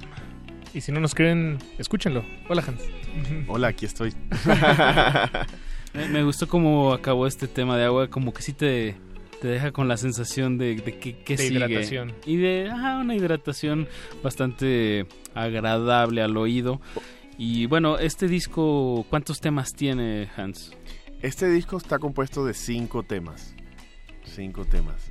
Y, y Eh, por donde, digo, ya platicamos en el bloque anterior que es un, digo, aquí mismo en el, en el disco dice que es una experiencia, es un, está inspirado entre las, tus experiencias con huicholes y celt, celtales, Celtales. de Chiapas y de, bueno, y de, de Jalisco. Eh, ¿Qué nos puedes platicar de los demás temas? Porque pues no, no vamos a alcanzar a escuchar los cinco, pero, pero sí otro más, pero ¿qué, qué más engloba? ¿Qué otras experiencias están en rostro y corazón? Bueno, hay. um, tiene. Hay. Está Amanece, que es la que sigue. Esa ya va eh, más fusionada con, con ritmos mexicanos. Eh, está Casita de Colores, esa canción nació en Chiapas. ¿En San Cristóbal? en Sa- no en San... Bueno, más o menos. Eh, resulta que en la trayecto de, de San Cristóbal a Yochip empieza uno a ver eh, casas, ¿no? Que están así alrededor y habían varias de colores, ¿no? Entonces hay otra canción que se llama Casita de Colores que está inspirada En ese en ese- esos viajes, ¿no? Este, luego sigue mm, eh, Niño Llorón. Bueno, Niño Llorón es la tercera. Niño Llorón nació, eh, bueno, también hay experiencias acá en la ciudad, ¿no? Obviamente. Eh, aquí era como el epicentro eh, de las eh, de, de la, de la composición del disco y hay una canción que fue inspirada en una esquina de Coyoacán. ¿No? Em, ¿Te, te acuerdas cuál? en particular? ¿O podrías, podrías Mm, Caray. ayudar? no. No, déjalo. no déjalo, exactamente, déjalo, pero el déjalo. asunto es que veo la imagen de una ya hay de una familia eh, de músicos eh, callejeros eh, y estaba la mamá y el papá con su acordeón y un niño eh, no sabía yo eh, no pude precisar si estaba cantando o estaba llorando o sea el, el papá estaba tocando su acordeón y el niño eh, estaba ahí al frente y ah, entonces salió una canción que se llama Niño Llorón. La línea delgada entre el canto y el llanto. Y el cansancio. La línea y el delgada. cansancio y... Ajá, bueno. el es- tedio y bueno, es una canción, como digo yo, triste pero alegre. Exacto. Porque es una canción que está arri- es arriba, pero tiene una, pues sí tiene una letra que bueno, cuando la escribí sí fue como pero no, no la quise mandar tanto hacia abajo, sino como más festiva, ¿no? Pero sí tiene una letra eh, pues que toca, ¿no? y, y ya lo que de las canciones que digamos resume todo el concepto del disco eh, se llama El Origen, que esa, esa la compuse en, en Jalisco precisamente con la experiencia que tuve con los huicholes y las ceremonias y todo esto que le conté anteriormente. Y es una canción de, que reúne mm, muchos eh, aspectos de la vida, ¿no? Los, los comienzos, los finales, los ciclos, los, lo- la, la relación con el fuego, el misticismo. Entonces, es de las canciones que más eh, cariño le, tengo y, eh, que hacen parte de este trabajo. Em, y bueno, eso eso es rostro y corazón. Y rostro y corazón porque viene del pensamiento náhuatl que es eh, hacer sabios los rostros y firmes los corazones tienen un... Entonces eh, decidí llamarlo rostro y corazón, pues.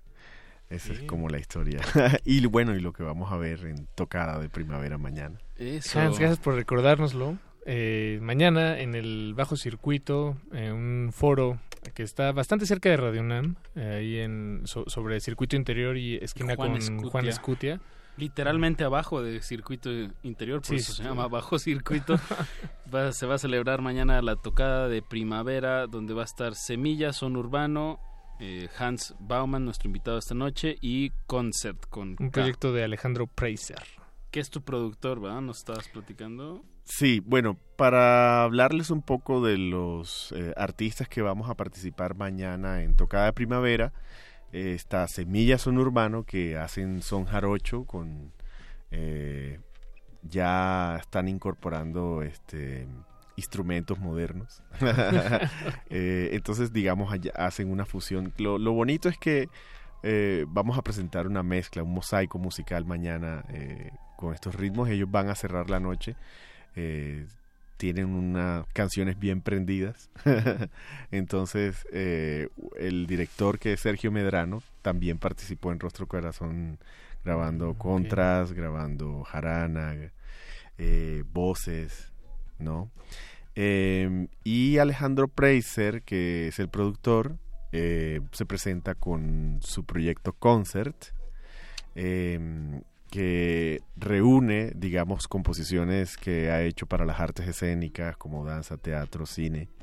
Y pues él ya tiene este proyecto ya hace un par de años en donde eh, toca música instrumental que ha hecho para estos este, artes escénicas y además invita a músicos eh, de diferentes eh, con diferentes instrumentos cambia de músicos en cada presentación y está apoyado con material audiovisual Ah, con visuales en donde cada visual cuenta su propia historia, mientras que los músicos interpretan eh, la música de, las composiciones que ha hecho para estas artes escénicas. Entonces va a estar bien, va a estar bien interesante y bueno, digamos que yo soy el punto de reunión.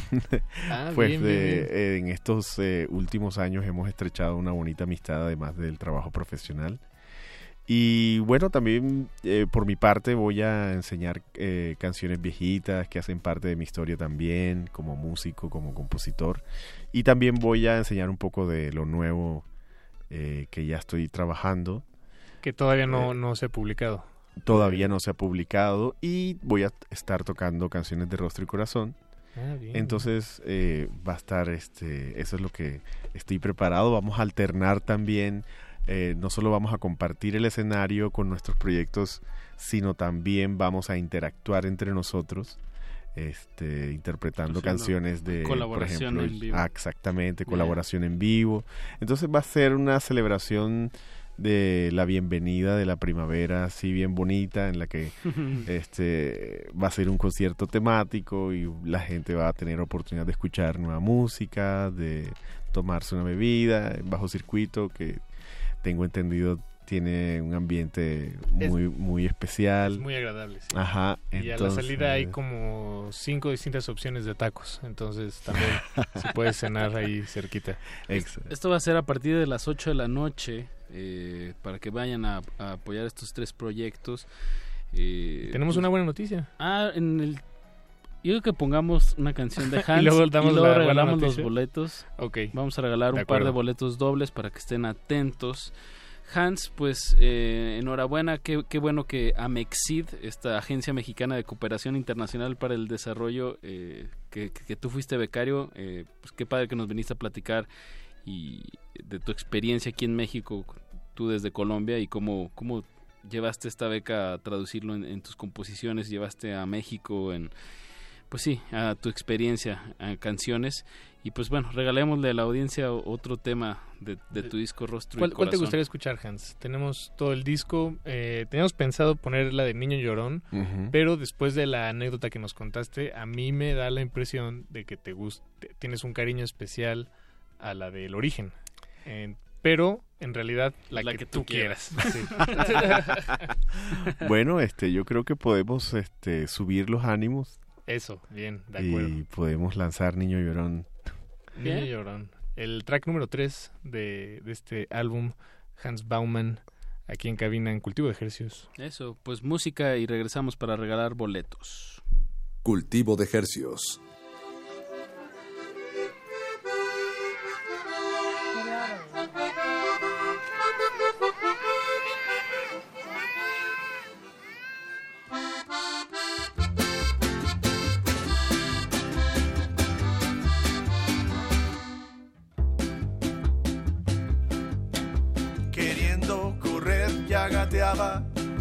Queriendo de todo chillaba, mi papá vivía de artesanía.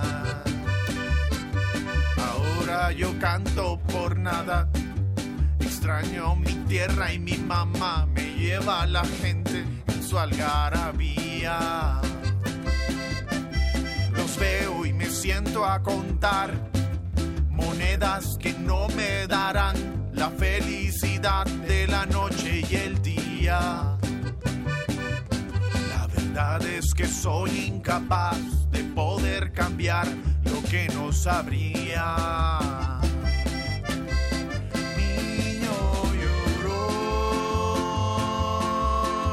Daría la vida por un poquitico de amor.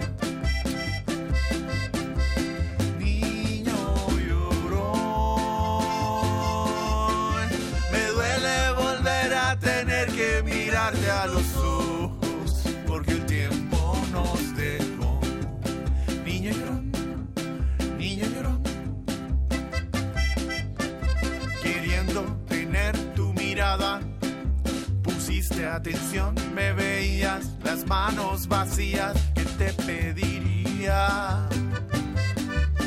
Las palabras se pasan de largo, tal vez el siguiente sería se apiadaría de ver por mi vida. Niño llorón, daría la vida por un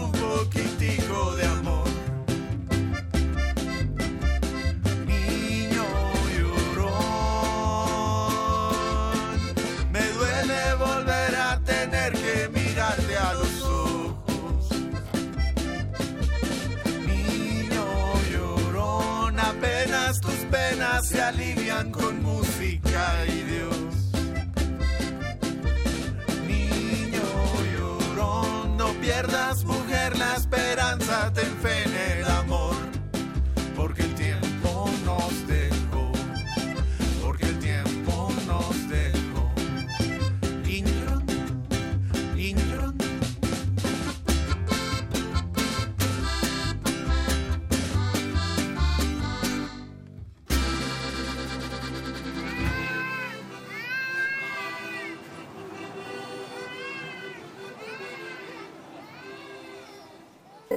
Estudiamos el milagro de la música libre en el aire. Cultivo de Jercias.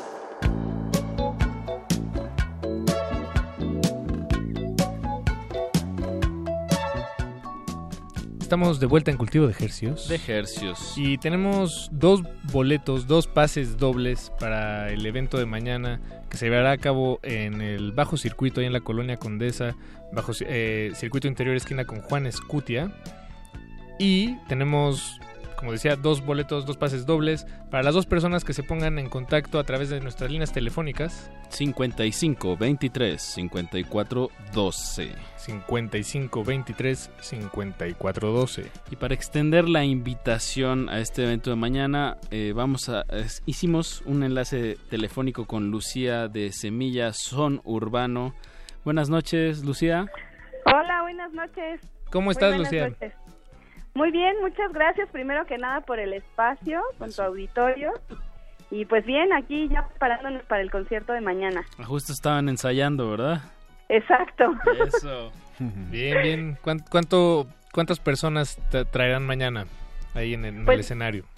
Pues mira, nosotros, Semillas, somos seis normalmente, pero vamos a tener tres invitados el día de mañana y además vamos a hacer ahí colaboraciones también con las otras bandas que van a estar tocando, así que va a ser una noche bastante especial. El palomazo. Como le dicen normalmente, ¿verdad? El palomazo, sí, exacto. El fandango, ¿no? Para hacerlo todavía más específico porque, bueno, eh, es- eh, va más en esa línea, ¿no? De, de, de son jarocho. Sí, nosotros pues empezamos tocando son jarocho tradicional y, y bueno, ahora hemos hecho como unas nuevas adaptaciones, arreglos más contemporáneos, con fusión de otros géneros, etcétera. Pero sí, esa es nuestra pues nuestra escuela, nuestro además amor platónico donde quisiéramos estar todo el tiempo en el fandango y en la fiesta y en el rancho y en el pueblo. Ahí es en donde nos sentimos bien a gusto. Pues, eh, Lucía, aquí también nos eh, acompaña Hans, con quien compartirán escenario mañana, por supuesto. Te escucha atentamente. Hola, Lucía. Hola, Hans. Hola. ¿Cómo, ¿Cómo les ha ido en el ensayo? Bien, todo muy bien. Vas a seguir ensayando. Pues mañana ¿Tú qué está la invitación. Ya se fue un boleto. Bien, bien, bien. Ya se fue un Eso, boletito. llamen, Ya se fue un boleto. bueno. Qué bien. Y ahorita se va el otro, ¿no? Cu- Cuenten con ellos. Exacto, si- si 55 está 23 ocupado. 54 12 55 23 54 12. si está ocupado, esperen un segundo porque nomás tenemos esa línea. Pues es, es momento de despedir esta emisión. Muchas gracias, Lucía. Eh, no, no nos vamos a ir sin antes eh, pues poner una muestra sónica de Semilla Son Urbano. El tema se llama La Morena. ¿Algo que quieras agregar de este tema? Ah, sí. En el disco que, que publicamos en 2000, a finales del 2014 es un son jarocho tradicional que tiene un arreglo muy especial del grupo y ojalá que les guste. Eso.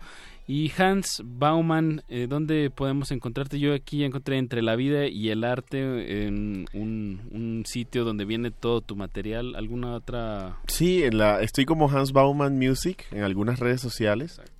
Y este, estoy en Bandcamp también, como Hans Bauman Music. Ahí pueden escuchar las canciones del disco. Sí, eh, espero que les guste. Y bueno, mañana eh, vamos a tener, yo creo que ya pasó la preventa, así que va- mañana va a estar en 80 pesos mexicanos. No, está muy No es mucho para tres eh, grandes artistas de calidad que nos vamos a presentar mañana.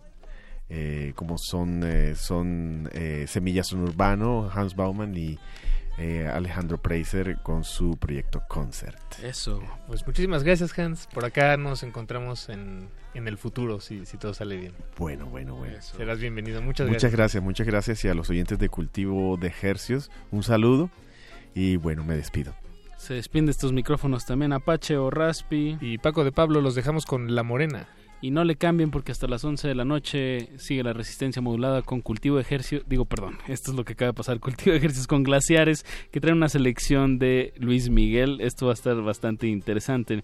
Y recuerden, la primavera ha regresado. La tierra es como un niño que sabe poemas.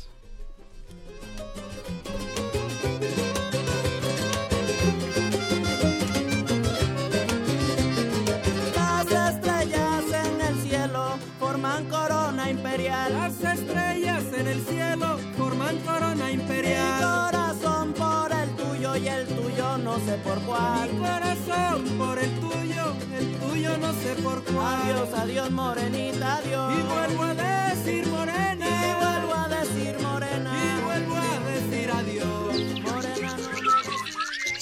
El invernadero sónico debe cerrar sus puertas. Un procedimiento de rutina. Respira. Vuelve. Cultivo de hercios.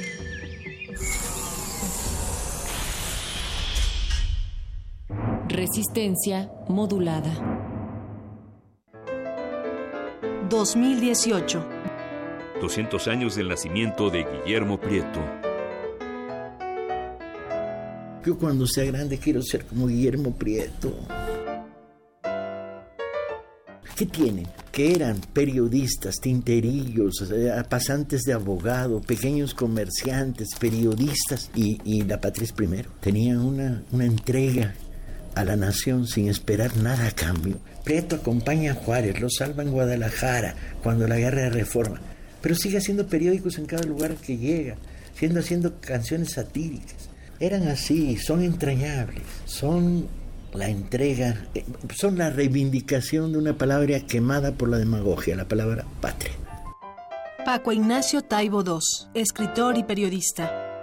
Guillermo Prieto, 96.1 de FM. Radio UNAM. Experiencia sonora. Demostrar que existe disciplina, orden y disposición para la lucha.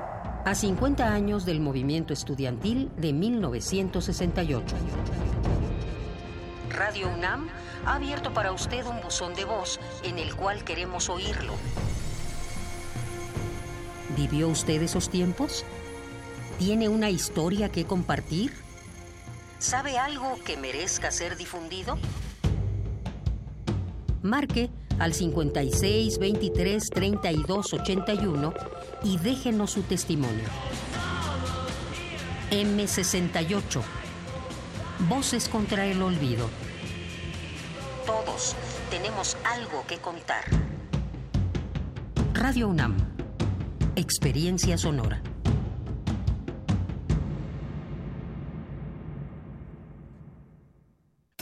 Los acaban de sentenciar. ¿Y qué?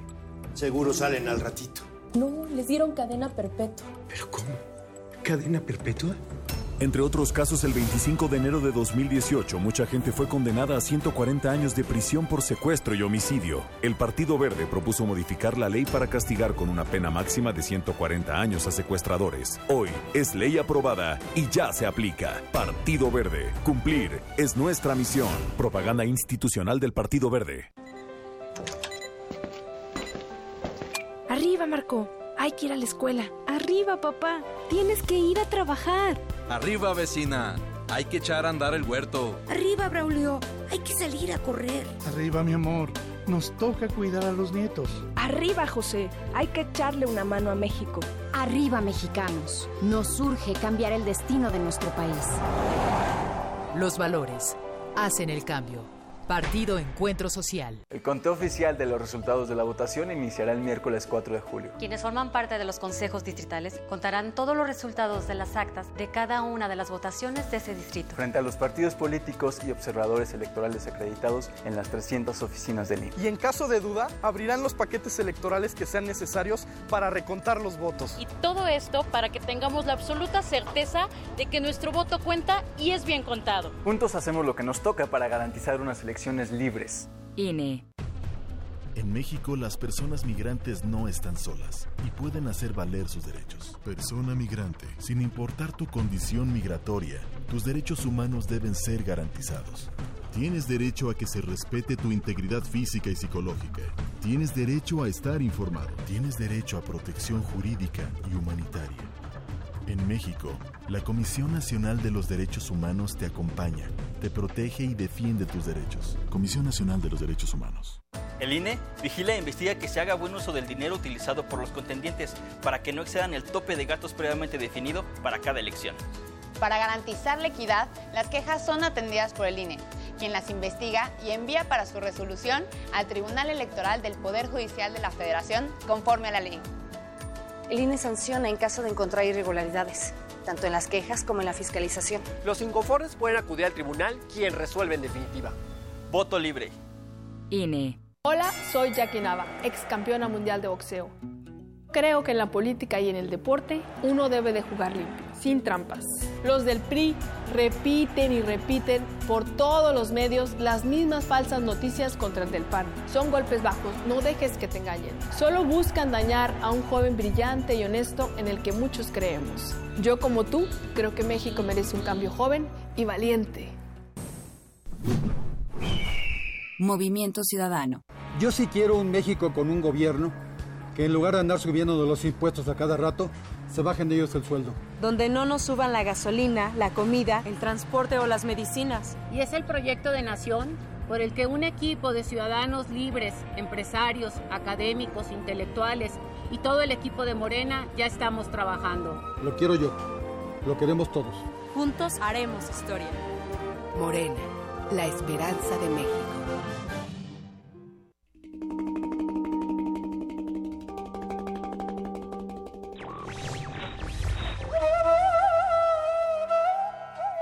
Solo es digno de libertad quien sabe conquistarla cada día. Goethe.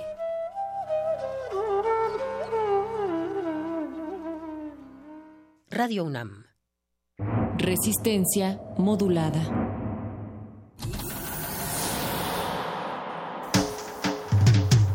Congelamos la noche sobre las bocinas para que cristalice en tus oídos. Fractalizamos los sonidos para tender puentes imaginarios. Glaciares. Túneles infinitos para el fin del mundo. Abuelita, soy su nieto. Nothing can stop me, abuela. One day I'll have to put it all alone at the beginning of hill. Glaciares. With a long piece of black leader.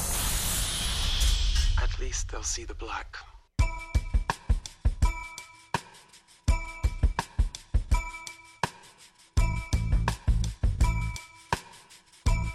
En la vida hay amores que nunca pueden olvidarse y uno de los más inolvidables es sin duda alguna ese fenómeno, ese portento llamado Luis Miguel.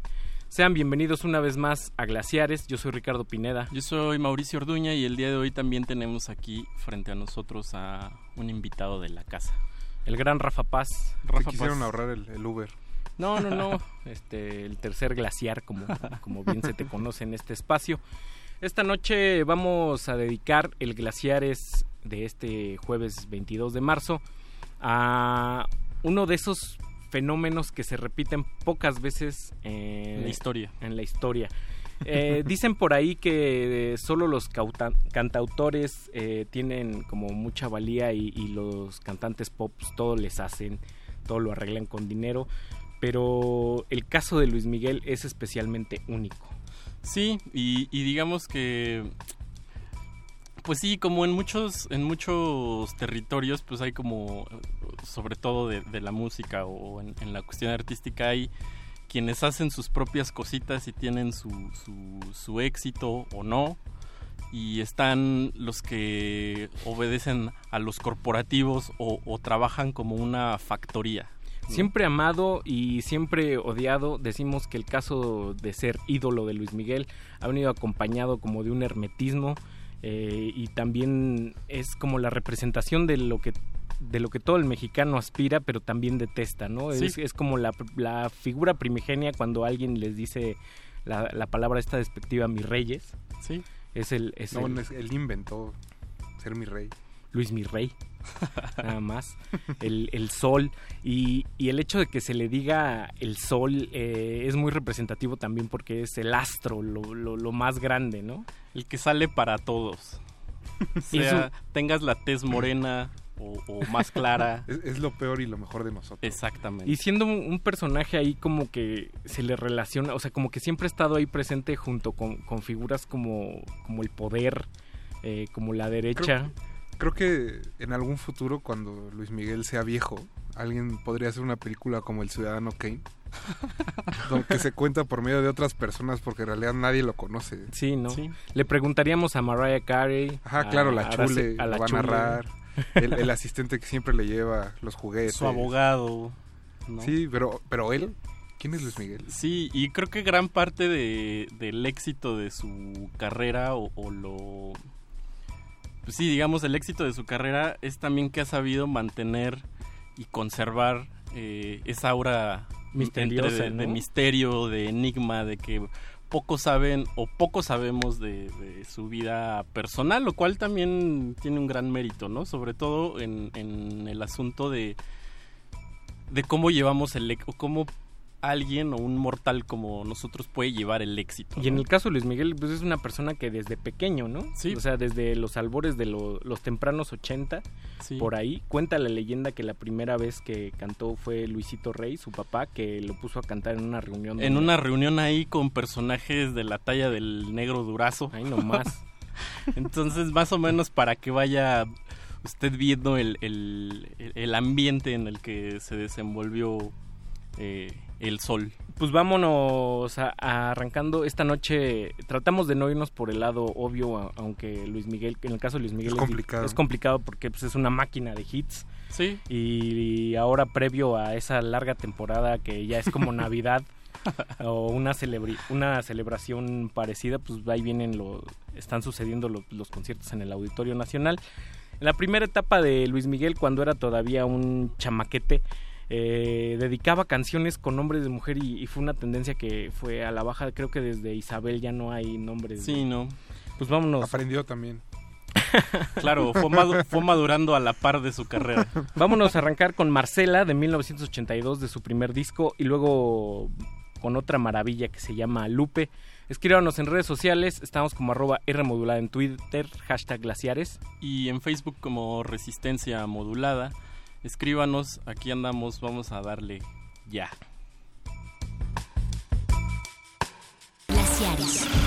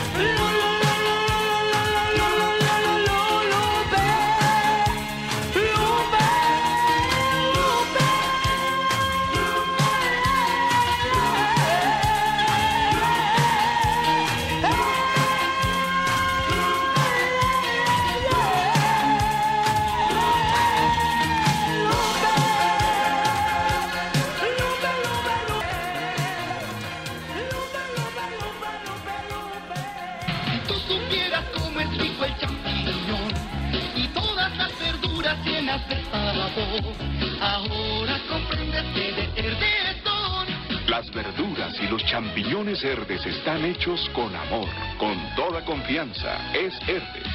Con todo es más sabor.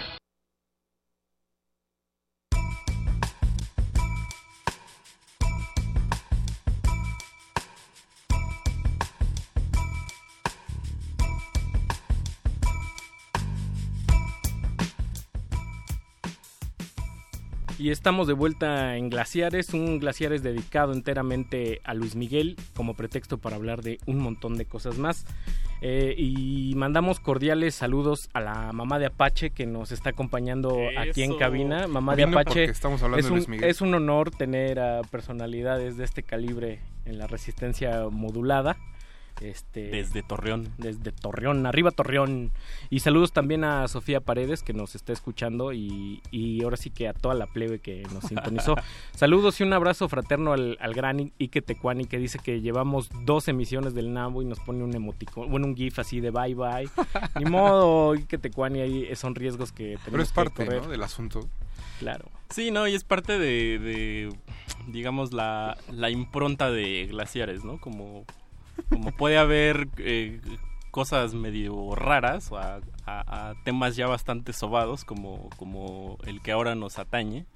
Y digo, pues si le hicimos un especial en algún momento a Emanuel, pues ¿por qué no a Luis Miguel? Ahí nomás. Y pues bueno, escuchamos, abrimos la noche con dos hitazos de cuando era apenas un chiquito con, con pelo de basinica, de directo, Lupe, no, Marcela, de Directo al Corazón, eh, su álbum debut del 1982, y luego el tercero de 1983, Decídete, que es un discazazazazazo. Sí, Donde- por ahí, por ahí hay una, una versión en, en YouTube de, de esa de Decídete que es bastante, Más bastante su- dura. más subida de tono. Es subidita de tono y digamos que un, un chamaco de ¿qué te gusta que habrá tenido ahí como 10? ¿Por qué el, el fenómeno de, de Luis Miguel fue, fue creciendo a, a esos, a esos niveles tan, tan exuberantes? O sea, mucha gente que lo escuchaba, adultos principalmente en los 80, pues decían que cantaba mal, que súper agudo, pero tiene, tiene algo, tiene ese, ese carisma donde solo con sonreír ya llegaban, si fuera Facebook en los 80 llegaban, llovían los likes, ¿no? Creo que es algo genético, ¿no? Es de esas cosas que no se pueden construir porque... ¿Lo traes o no lo traes? Ajá, digo, ahí han pasado miles de cantantes, quizá más talentosos que él o con más voz o más preparados, lo que quieras, pero ningún otro ha pegado así, ¿no? Y ha causado ese ese furor entre el público. El mismo hijo de Manuel, este Alexander Hacha, No que tiene- por más que la gente dice que está guapo, en la tele lo colocan así como la gran voz y todo lo demás. Y nomás no. Pero pues nomás no arranca. Le ¿no? falta, le falta el carisma. Ajá, hay algo que él tiene de manera innata y que funciona para que justo la gente lo odie, como Sí. los mensajes están llegando y que, que todo el mundo también lo ame, ¿no? Es parte de, de ser Luis Miguel. héroe, héroe y villano. Un- una personalidad que ahora como que comentábamos las canciones de, de mujeres, es un hombre que, que pocas veces ha hecho colaboraciones. O sea, se caracteriza por ser él y, y su banda nada más. Hay un video muy chistosito de Acafest 93, me parece, donde le llevan ahí a Talía como a cantar con él y, y le hace el feo. Sí, le dice como, no, no lo, no lo preparamos, no vamos a improvisar porque yo hago bien mi trabajo. Un tipo muy, muy profesional que siempre... ¿no? que siempre ha ratificado eso que como un compromiso con su show y trata de hacerlo lo mejor que puede, aunque bueno, ha cancelado con N cantidad de conciertos. Sí, que me imagino que después de tener 230 conciertos en el auditorio, Claro. es inevitable que alguno se cancele por las razones que hayan sido. Pues sí. Y ahorita que decías de, de las colaboraciones, pues sí tuvo pocas, pero así de las más emblemáticas, creo que tuvo ahí una con Laura Branigan y, y justo la que sigue, la que vamos a escuchar después de... Tiene también un disco por ahí con Lucerito, que tenía Ah, claro. películas con Lucerito que... Sí, de fiebre de amor. Sí, cuando Lucerito era perfilaba a ser como la gran cantante y pues, no, o sea, se nos, se nos han caído las Se grandes... volvió panista, digo, este... Se nos han caído las grandes cantantes, se nos cayó Lucerito como gran figura, se nos cayó An- Angélica María también. Yuri. Bueno, Yuri... Yuri no sé. Yuri todavía... No, pero por ejemplo, lo de Lucerito es un buen ejemplo, ¿no? Son dos figuras de edad muy parecida, de proyecciones de Televisa muy, muy parecidas. Sí. Y al final, Solo Luis una Miguel no ha tenido un escándalo como el del Guarura, por ejemplo, que mediáticamente mató No. a Lucerito. Pero él, él ha evitado siempre ese tipo de, de cosas, ¿no? Luis Miguel nunca hubiera estado en esa conferencia. Su único empezar. escándalo de Luis Miguel es que ha sido super noviero y ya. Y ya. Y ya. Y, y hasta eso es medio críptico, ¿no? O sea, no, tiene, no tienes ahí toda la... La lista confirmada. La, la lista confirmada o, o- o, sí, esta cosa de el, el detalle del, del TV Notas, ¿no? Que está ahí lo, lo de la paternidad de la hija de Stephanie Salas, pero bueno, ya lo reconoció, ya le llega su pensión, yo me imagino. Sí, pues sí. Y pues vámonos con una belleza dedicada al amor. O sea, Luis Miguel le, le ha cantado al amor N cantidad de veces.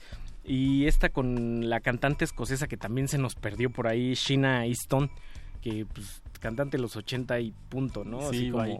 no trascendió. Con Luis Miguel que se llama Me gustas tal como eres. Y luego amarramos quizás es la canción que más ha pegado de Luis Miguel en otra lengua. O sea, ahorita escuchamos Lupe en portugués, pero pasó sin pena ni gloria. Como pasa sin pena ni, gloria, Tienes un disco en italiano también. es a donde vamos. Que pasó sin pena ni gloria, como pasó sin pena ni gloria la versión japonesa de, De Juan Gabriel. de Juan Gabriel de No Tengo Dinero.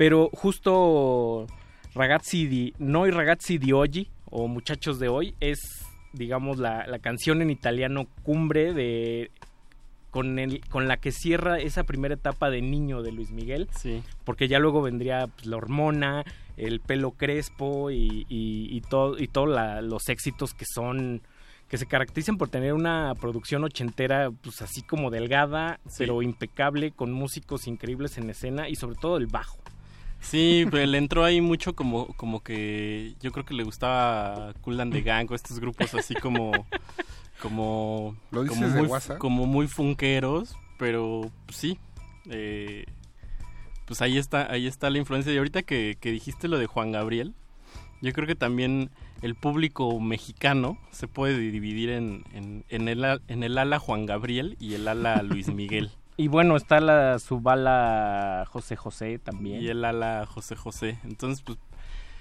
digo, ahí están las cartas sobre la mesa. El, el público decidirá.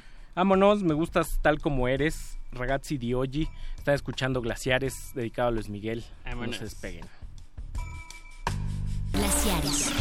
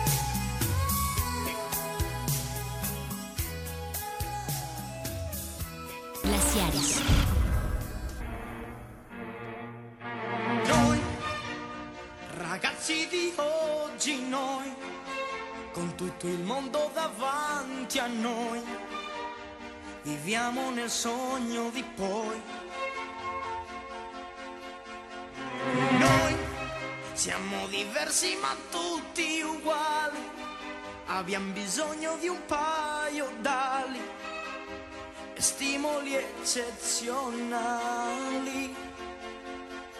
Puoi farci piangere, ah, ma non puoi farci cedere. ah.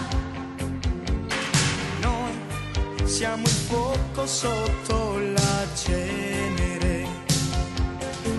Puoi non comprendere, ah, qualcuno ci può offendere.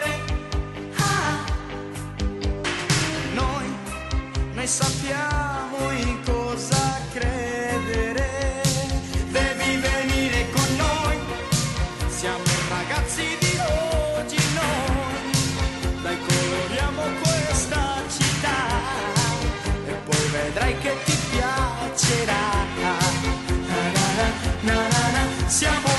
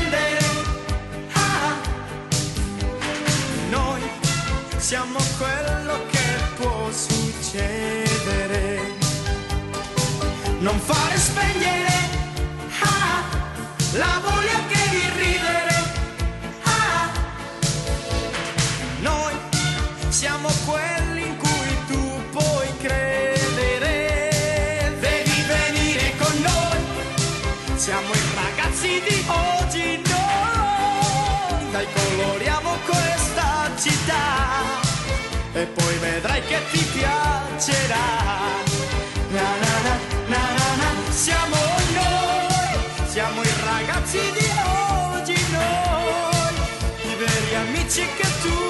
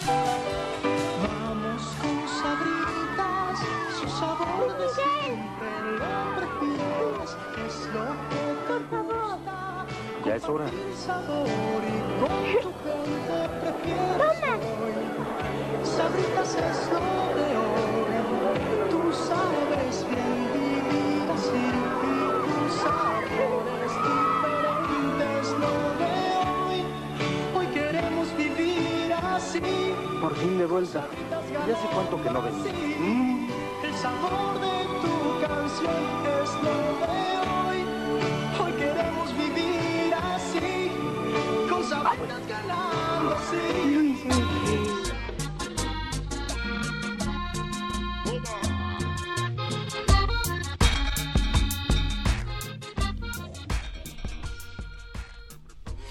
Ya estamos de vuelta. Escuchamos, ¿qué fue lo que escuchamos, Ricardo? Escuchamos Me Gustas Tal Como Eres, eh, del, me parece, dos, tres, el quinto disco de Luis Miguel, eh, es que es como su primer gran, gran, gran éxito tras la película de Ya Nunca Más, donde pierde una pierna. De ahí el chiste Claro. de Mi Pierna, papá, con Gonzalo Vega.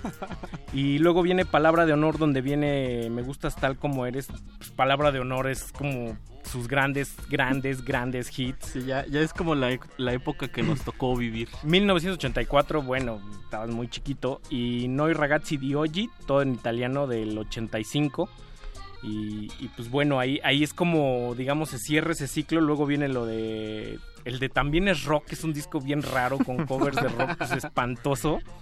Y palabra de, de honor, eh, el de Luis Miguel con Lucerito. Y luego viene el que pues, sería pues, su etapa más, más prolífica, que es la máquina de éxitos que empieza con Soy como quiero ser del 87. Luego, chéquense nomás, sigue Busco una mujer, que es un discazo. Ajá. El de 20 años, el primer romance. Y luego Y cierra Aries. ese ciclo con Aries en el, en el Que 93. ese también fue un mega trancazo, ¿no? El Aries. Esos cuatro juntos. Sí. Ahí- Y, y ahorita que decías ese de rock, o sea, ese podría ser su primer error en, en la carrera de, de Luis Miguel. O sea, podría ser su, su híjole, aquí se nos fue para abajo. No, fue como una... Ah, como después del Aries. Es que viene para ampliarse con otro público, como que le encontró al bolero, luego viene segundo romance, el concierto, y luego esta de Nada es igual, que creo que es su último hit, ¿no? Con esta de ¿Cómo es posible que a mi Sí. lado?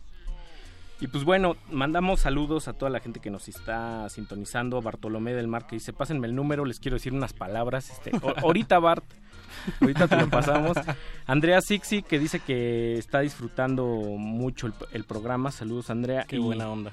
Y en Twitter nos escribe Mark Heaven que dice, oye, todo el mundo dice odiar a Luis Miguel y ser casi igual que el reggaetón, pero bien que le disfrutan cuando nadie los ve. Deben, hab- deben hablar o ponerla de ya Creo que nunca más. es- es la parte de los incondicional. síntomas. Es un gesto como ese de, del que se las da de muy duro, pero, pero llora, llora en Creo que privado. es, es también una rebelión contra tus padres. o tus hermanas. Digo, porque al menos en mi caso, pues las primeras, los primeros encuentros con Luis Miguel fueron gracias a mi madre, que escuchaba pues eso en los 90 cuando Luis Miguel estaba en su apogeo sexual. Y En su apogeo sexual.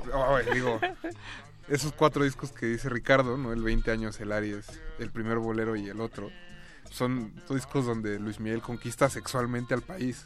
Todo el mundo quería ser físicamente como él, el pelo Todo el mundo sucumbió ante su Y, y no los culpo, ¿no? Sí, pero, claro. pero justo es como parte del rechazo de, decir, ah, eso le gustaba a mi madre, ¿cómo me va a Sí. gustar a mí?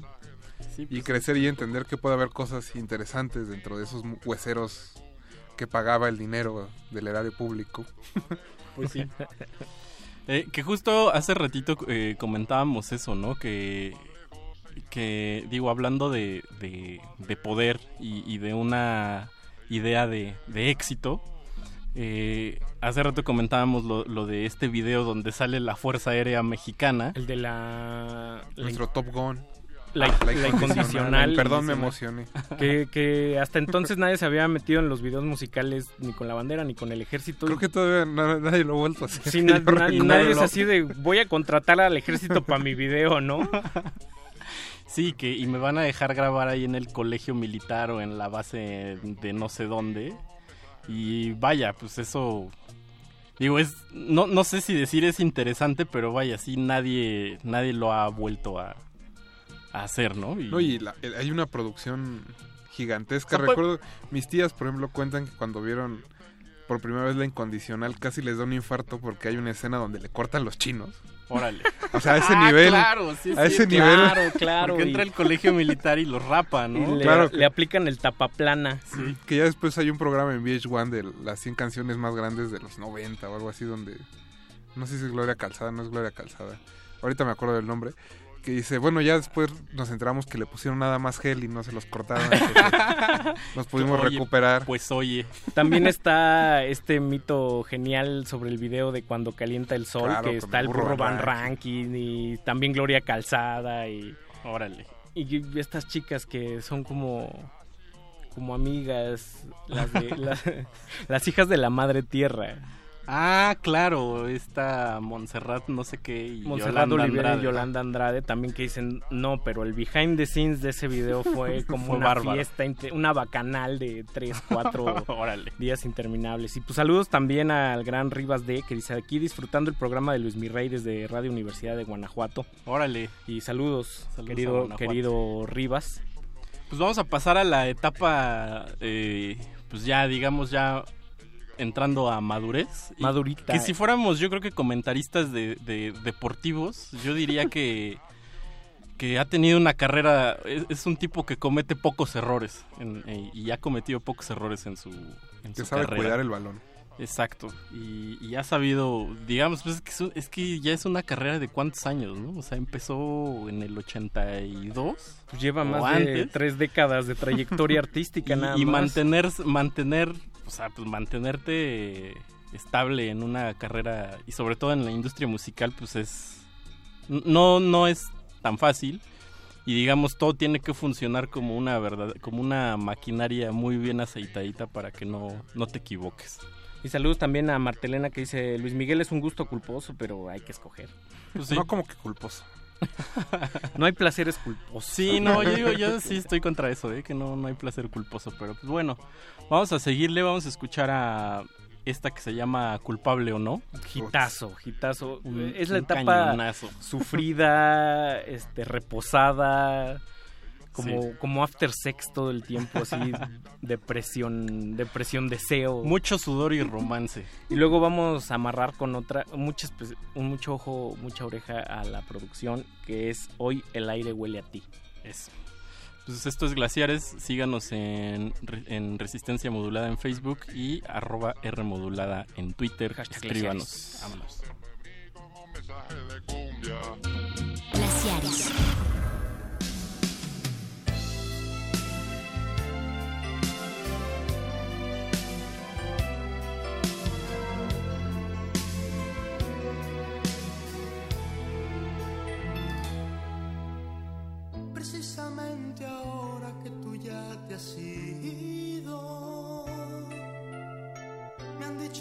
Has estado engañándome. Porque de pronto tienes tantos enemigos. Porque tengo que andar disculpándote. Si ellos están mintiendo, por favor defiéndete. Yo sé que no lo harás, pues dicen la verdad. Es una pena, siempre seguirás doliéndome.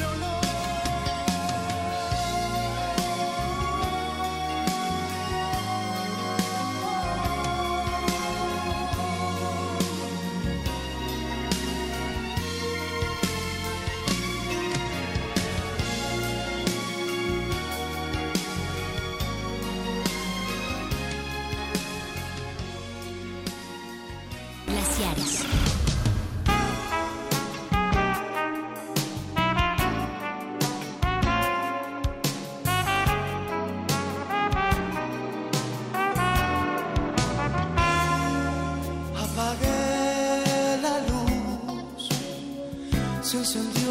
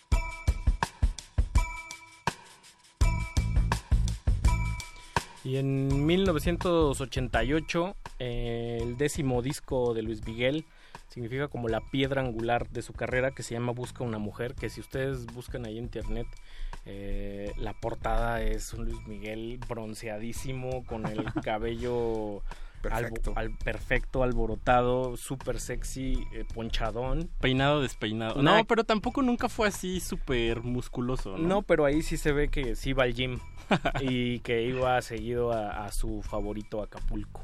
Pues sí. Y luego ahí viene este culpable o no, que entre paréntesis se llama Miénteme como siempre. Me encanta la línea de dame un beso que parezca de amor. Que fíjate que, nada, no es cierto. Tiene Pero mucho- Antes de que se me olvide, eh, Alberto Acuña Navarijo nos pidió un saludo y nos pidió que transmitiéramos desde el Baby O. Le fallamos. Desde, Pero ahí está el saludo. Desde, desde Acapulco. Desde Mamitas Beach. Y luego amarramos con El aire huele a ti, que ya es un Luis Miguel muy, muy, muy maduro. que Ya, ya elegante, ya este, donde entra, o sea, como que ya tiene ahí esa influencia como, voy a decir una barbaridad, pero como de, como lo pudo haber grabado en Motown o algo así, o sea, ya tiene bajos así a la Marvin Gaye, que, no sé. que desde joven él, él tenía como este gusto también, o sea, esta, esta canción de Si no supiste amar también es un éxito. Mucho funk, ¿no? Es de época Motown, tiene como tres o cuatro cosas de Motown por ahí. Está Sony también. Sí. Es un hombre con buen oído. Sí. aunque Sí. no parezca. Sí, No, y aparte en, la, en su biografía dice eh, cantante y productor. Yo no sabía que era productor, pero... O no sé como- cómo funciona como la figura de productor, productor. ejecutivo. También tiene un vino. Órale. Con su, con Con su, su foto. Con su foto de Híjole, perfil eso ahí. sí se me antoja. Está que rico, está rico. es el sabor de la, de la buena uva. Órale. y últimamente eh, se han ensañado con él que está gordito y, y estas cosas, pero Es que creo, bueno, también es algo muy normal cuando, cuando tienes una figura de este tamaño. Digo, las últimas décadas del país no hay figuras realmente grandes en el espectáculo, se han ido haciendo pequeñas o la tele los ataca muy fácil o simplemente se desdibujan. Sí, Em, o, o yo creo que también, o sea, es que yo, o sea, insisto, es, es otra manera de llevar la fama, ¿no? Porque, o sea, en esta cosa de que sea muy, muy, que mantenga su vida personal muy cerrada, o sea, vaya, Juanga no era así, a Juanga le ponían reflector y, ¡bata! o sea, se... No, ese, bueno, Emo- Juanga era otra cosa. emoción, sentimiento a lo bestia y aquí es más Pero moderador. eh, a eso iba, digo, sabemos tan poco de él, en realidad, ¿no? Como Claro. De su vida cotidiana. y es parte del mito. Que verlo fallar o ver fallar al mito es quizá más entretenido que verlo mantenerse. ¿no? Entonces, cualquier cosita que haga mal, los conciertos que canceló, el salir obeso Sí, claro. a cantar, el que el bronceado ya no se le ve natural, que se puso cabello, lo que, que, que sea. si se operó, que si no... Es parte de, de verlo fallar porque es, es- también es muy disfrutable ver fallar a un mito de este tamaño. Sí, pues sí. Y saludos también ahí a María Fernanda Sánchez que que dice, ella dice que oro de ley, el coro de chiquita ella pensaba que decía hola bebé. El, el- el hola bebé. Yo me hubiera quedado con ese. así, Con el hola bebé. Con el ¿no? hola, con el Pero hola también bebé. esa canción es rara, ¿no? O sea, no entiendo qué es el oro de ley. Pues él es el oro de es ley. el oro, oro. Órale. El que sí es oro, pues. Además dice que es de buena ley, tiene sangre de rey. Hijo o sea, de tiene Dios. unas letras bárbaras que dan para miles y miles de programas. Pues ya estamos llegando la- a la parte final, muchachos. Y pues siempre dará de qué hablar el, el Sol de México, que sigue abarrotando conciertos que no Sí. son nada, nada baratos ahí en el, en el auditorio. Qué temple para hacer una temporada así de larga y que cada noche pues tengas los bríos y los ánimos de encender la llama de, la- Sí. de las ahora señoras que seguro el, el Y, y- público va a y ser. que, o sea, cuenta la leyenda que el público es súper variado, ¿no? O sea, que van desde muy jovencitos, sí señoras, eh, digamos, eh, Hay de todo. todos los códigos postales entran, digamos, ¿no? Entonces eso es algo, algo que me gusta, que sea inclusivo. No, y qué bueno que dejó O sea, igual su vida no es así, pero... Yo sí lo quería decir al aire. Qué Ajá. bueno que dejó plantado al potrillo. Sí, no, es que... what- Sí, no. Ese es otro ejemplo, ¿no? De, de cómo la fama enloquece. A ese revista. No, no es cierto. Oh, pase radio. No, pero Perdón, sí, sí es un poco eso, de, de, de cómo enloquece la fama. O sea, y ese es un buen ejemplo. Por eso no me dejan salir de los martes. Pero todo bien. Pues bueno, llegamos a la parte final y vamos a despedirnos con un rolón que pues, también es un, como un bolero clásico. Sí. Que es inolvidable. Mucha atención que esta versión es en vivo en el Auditorio Nacional en el 92. Que pues es como de los pináculos, pináculos grandes de... De, de, de, ahí va a decir de Juan Gabriel, de Luis Miguel. Sí, también saludos a Gina Ruiz que nos está escuchando y dice que es Luismi, mi super love. Dice, pero oye. ¿cómo, ¿cómo que señoras? Oye, pues ahí Ah, ya. No, pero yo que- justo dije que, que iba de todo. Que es variado. No, y, y creo que su carrera también ha sido ha sido súper variada, ¿no? Bolero, eh, eh, maticitos de, de Mariachi, big band, jazz, mariachi. Y el pop. Y, y, por ejemplo, creo que creo que de los discos más respetables también de mariachi, pues sí, sí es uno, es el de Luis Miguel. Me encanta ¿No? cuando grita, ¡mi mariachi! Rafa Paz. Muchas gracias por haberme invitado, chicos. Se nos fue el tiempo esta es tu- muy rápido. Esta es tu casa, como siempre. Esta es tu casa y este es tu espacio, nomás no te la creas tanto. Mauricio Orduña. Ricardo Pineda, esto fue Glaciares, nos escuchamos la próxima semana. Eh, se- Tenemos un especial de cuaresma. Vámonos. Eh, y se despide de aquel lado de Cristal An- Andrés Ramírez en la operación técnica y Eduardo Luis en la, en la producción. Ejecutiva como Luis Miguel, Eduardo Luis. Vámonos. En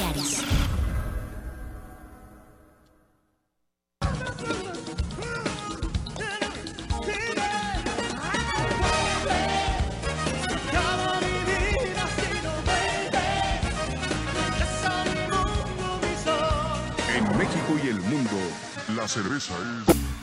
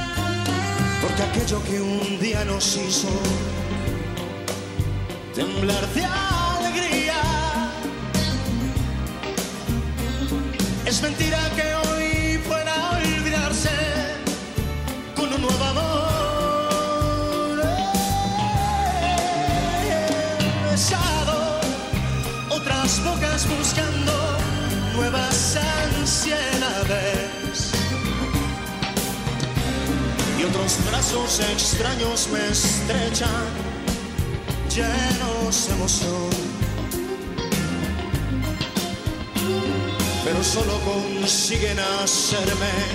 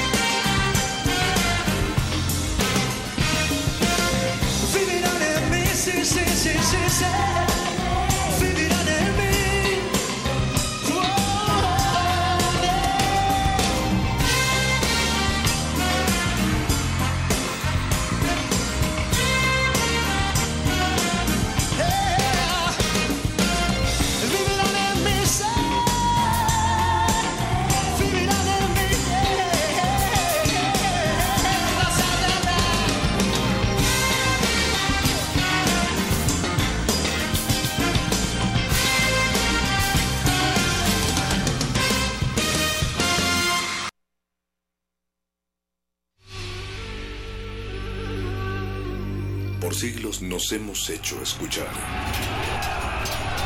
Nacimos como parte de esa inmensa mayoría. Hablar, Escuchar. debatir, proponer, cuestionar. Está en nuestra naturaleza. Seamos instrumentos de conciencia de nuestro pueblo. Usamos el sonido porque atraviesa obstáculos. Muros, fronteras. Nosotros somos la resistencia.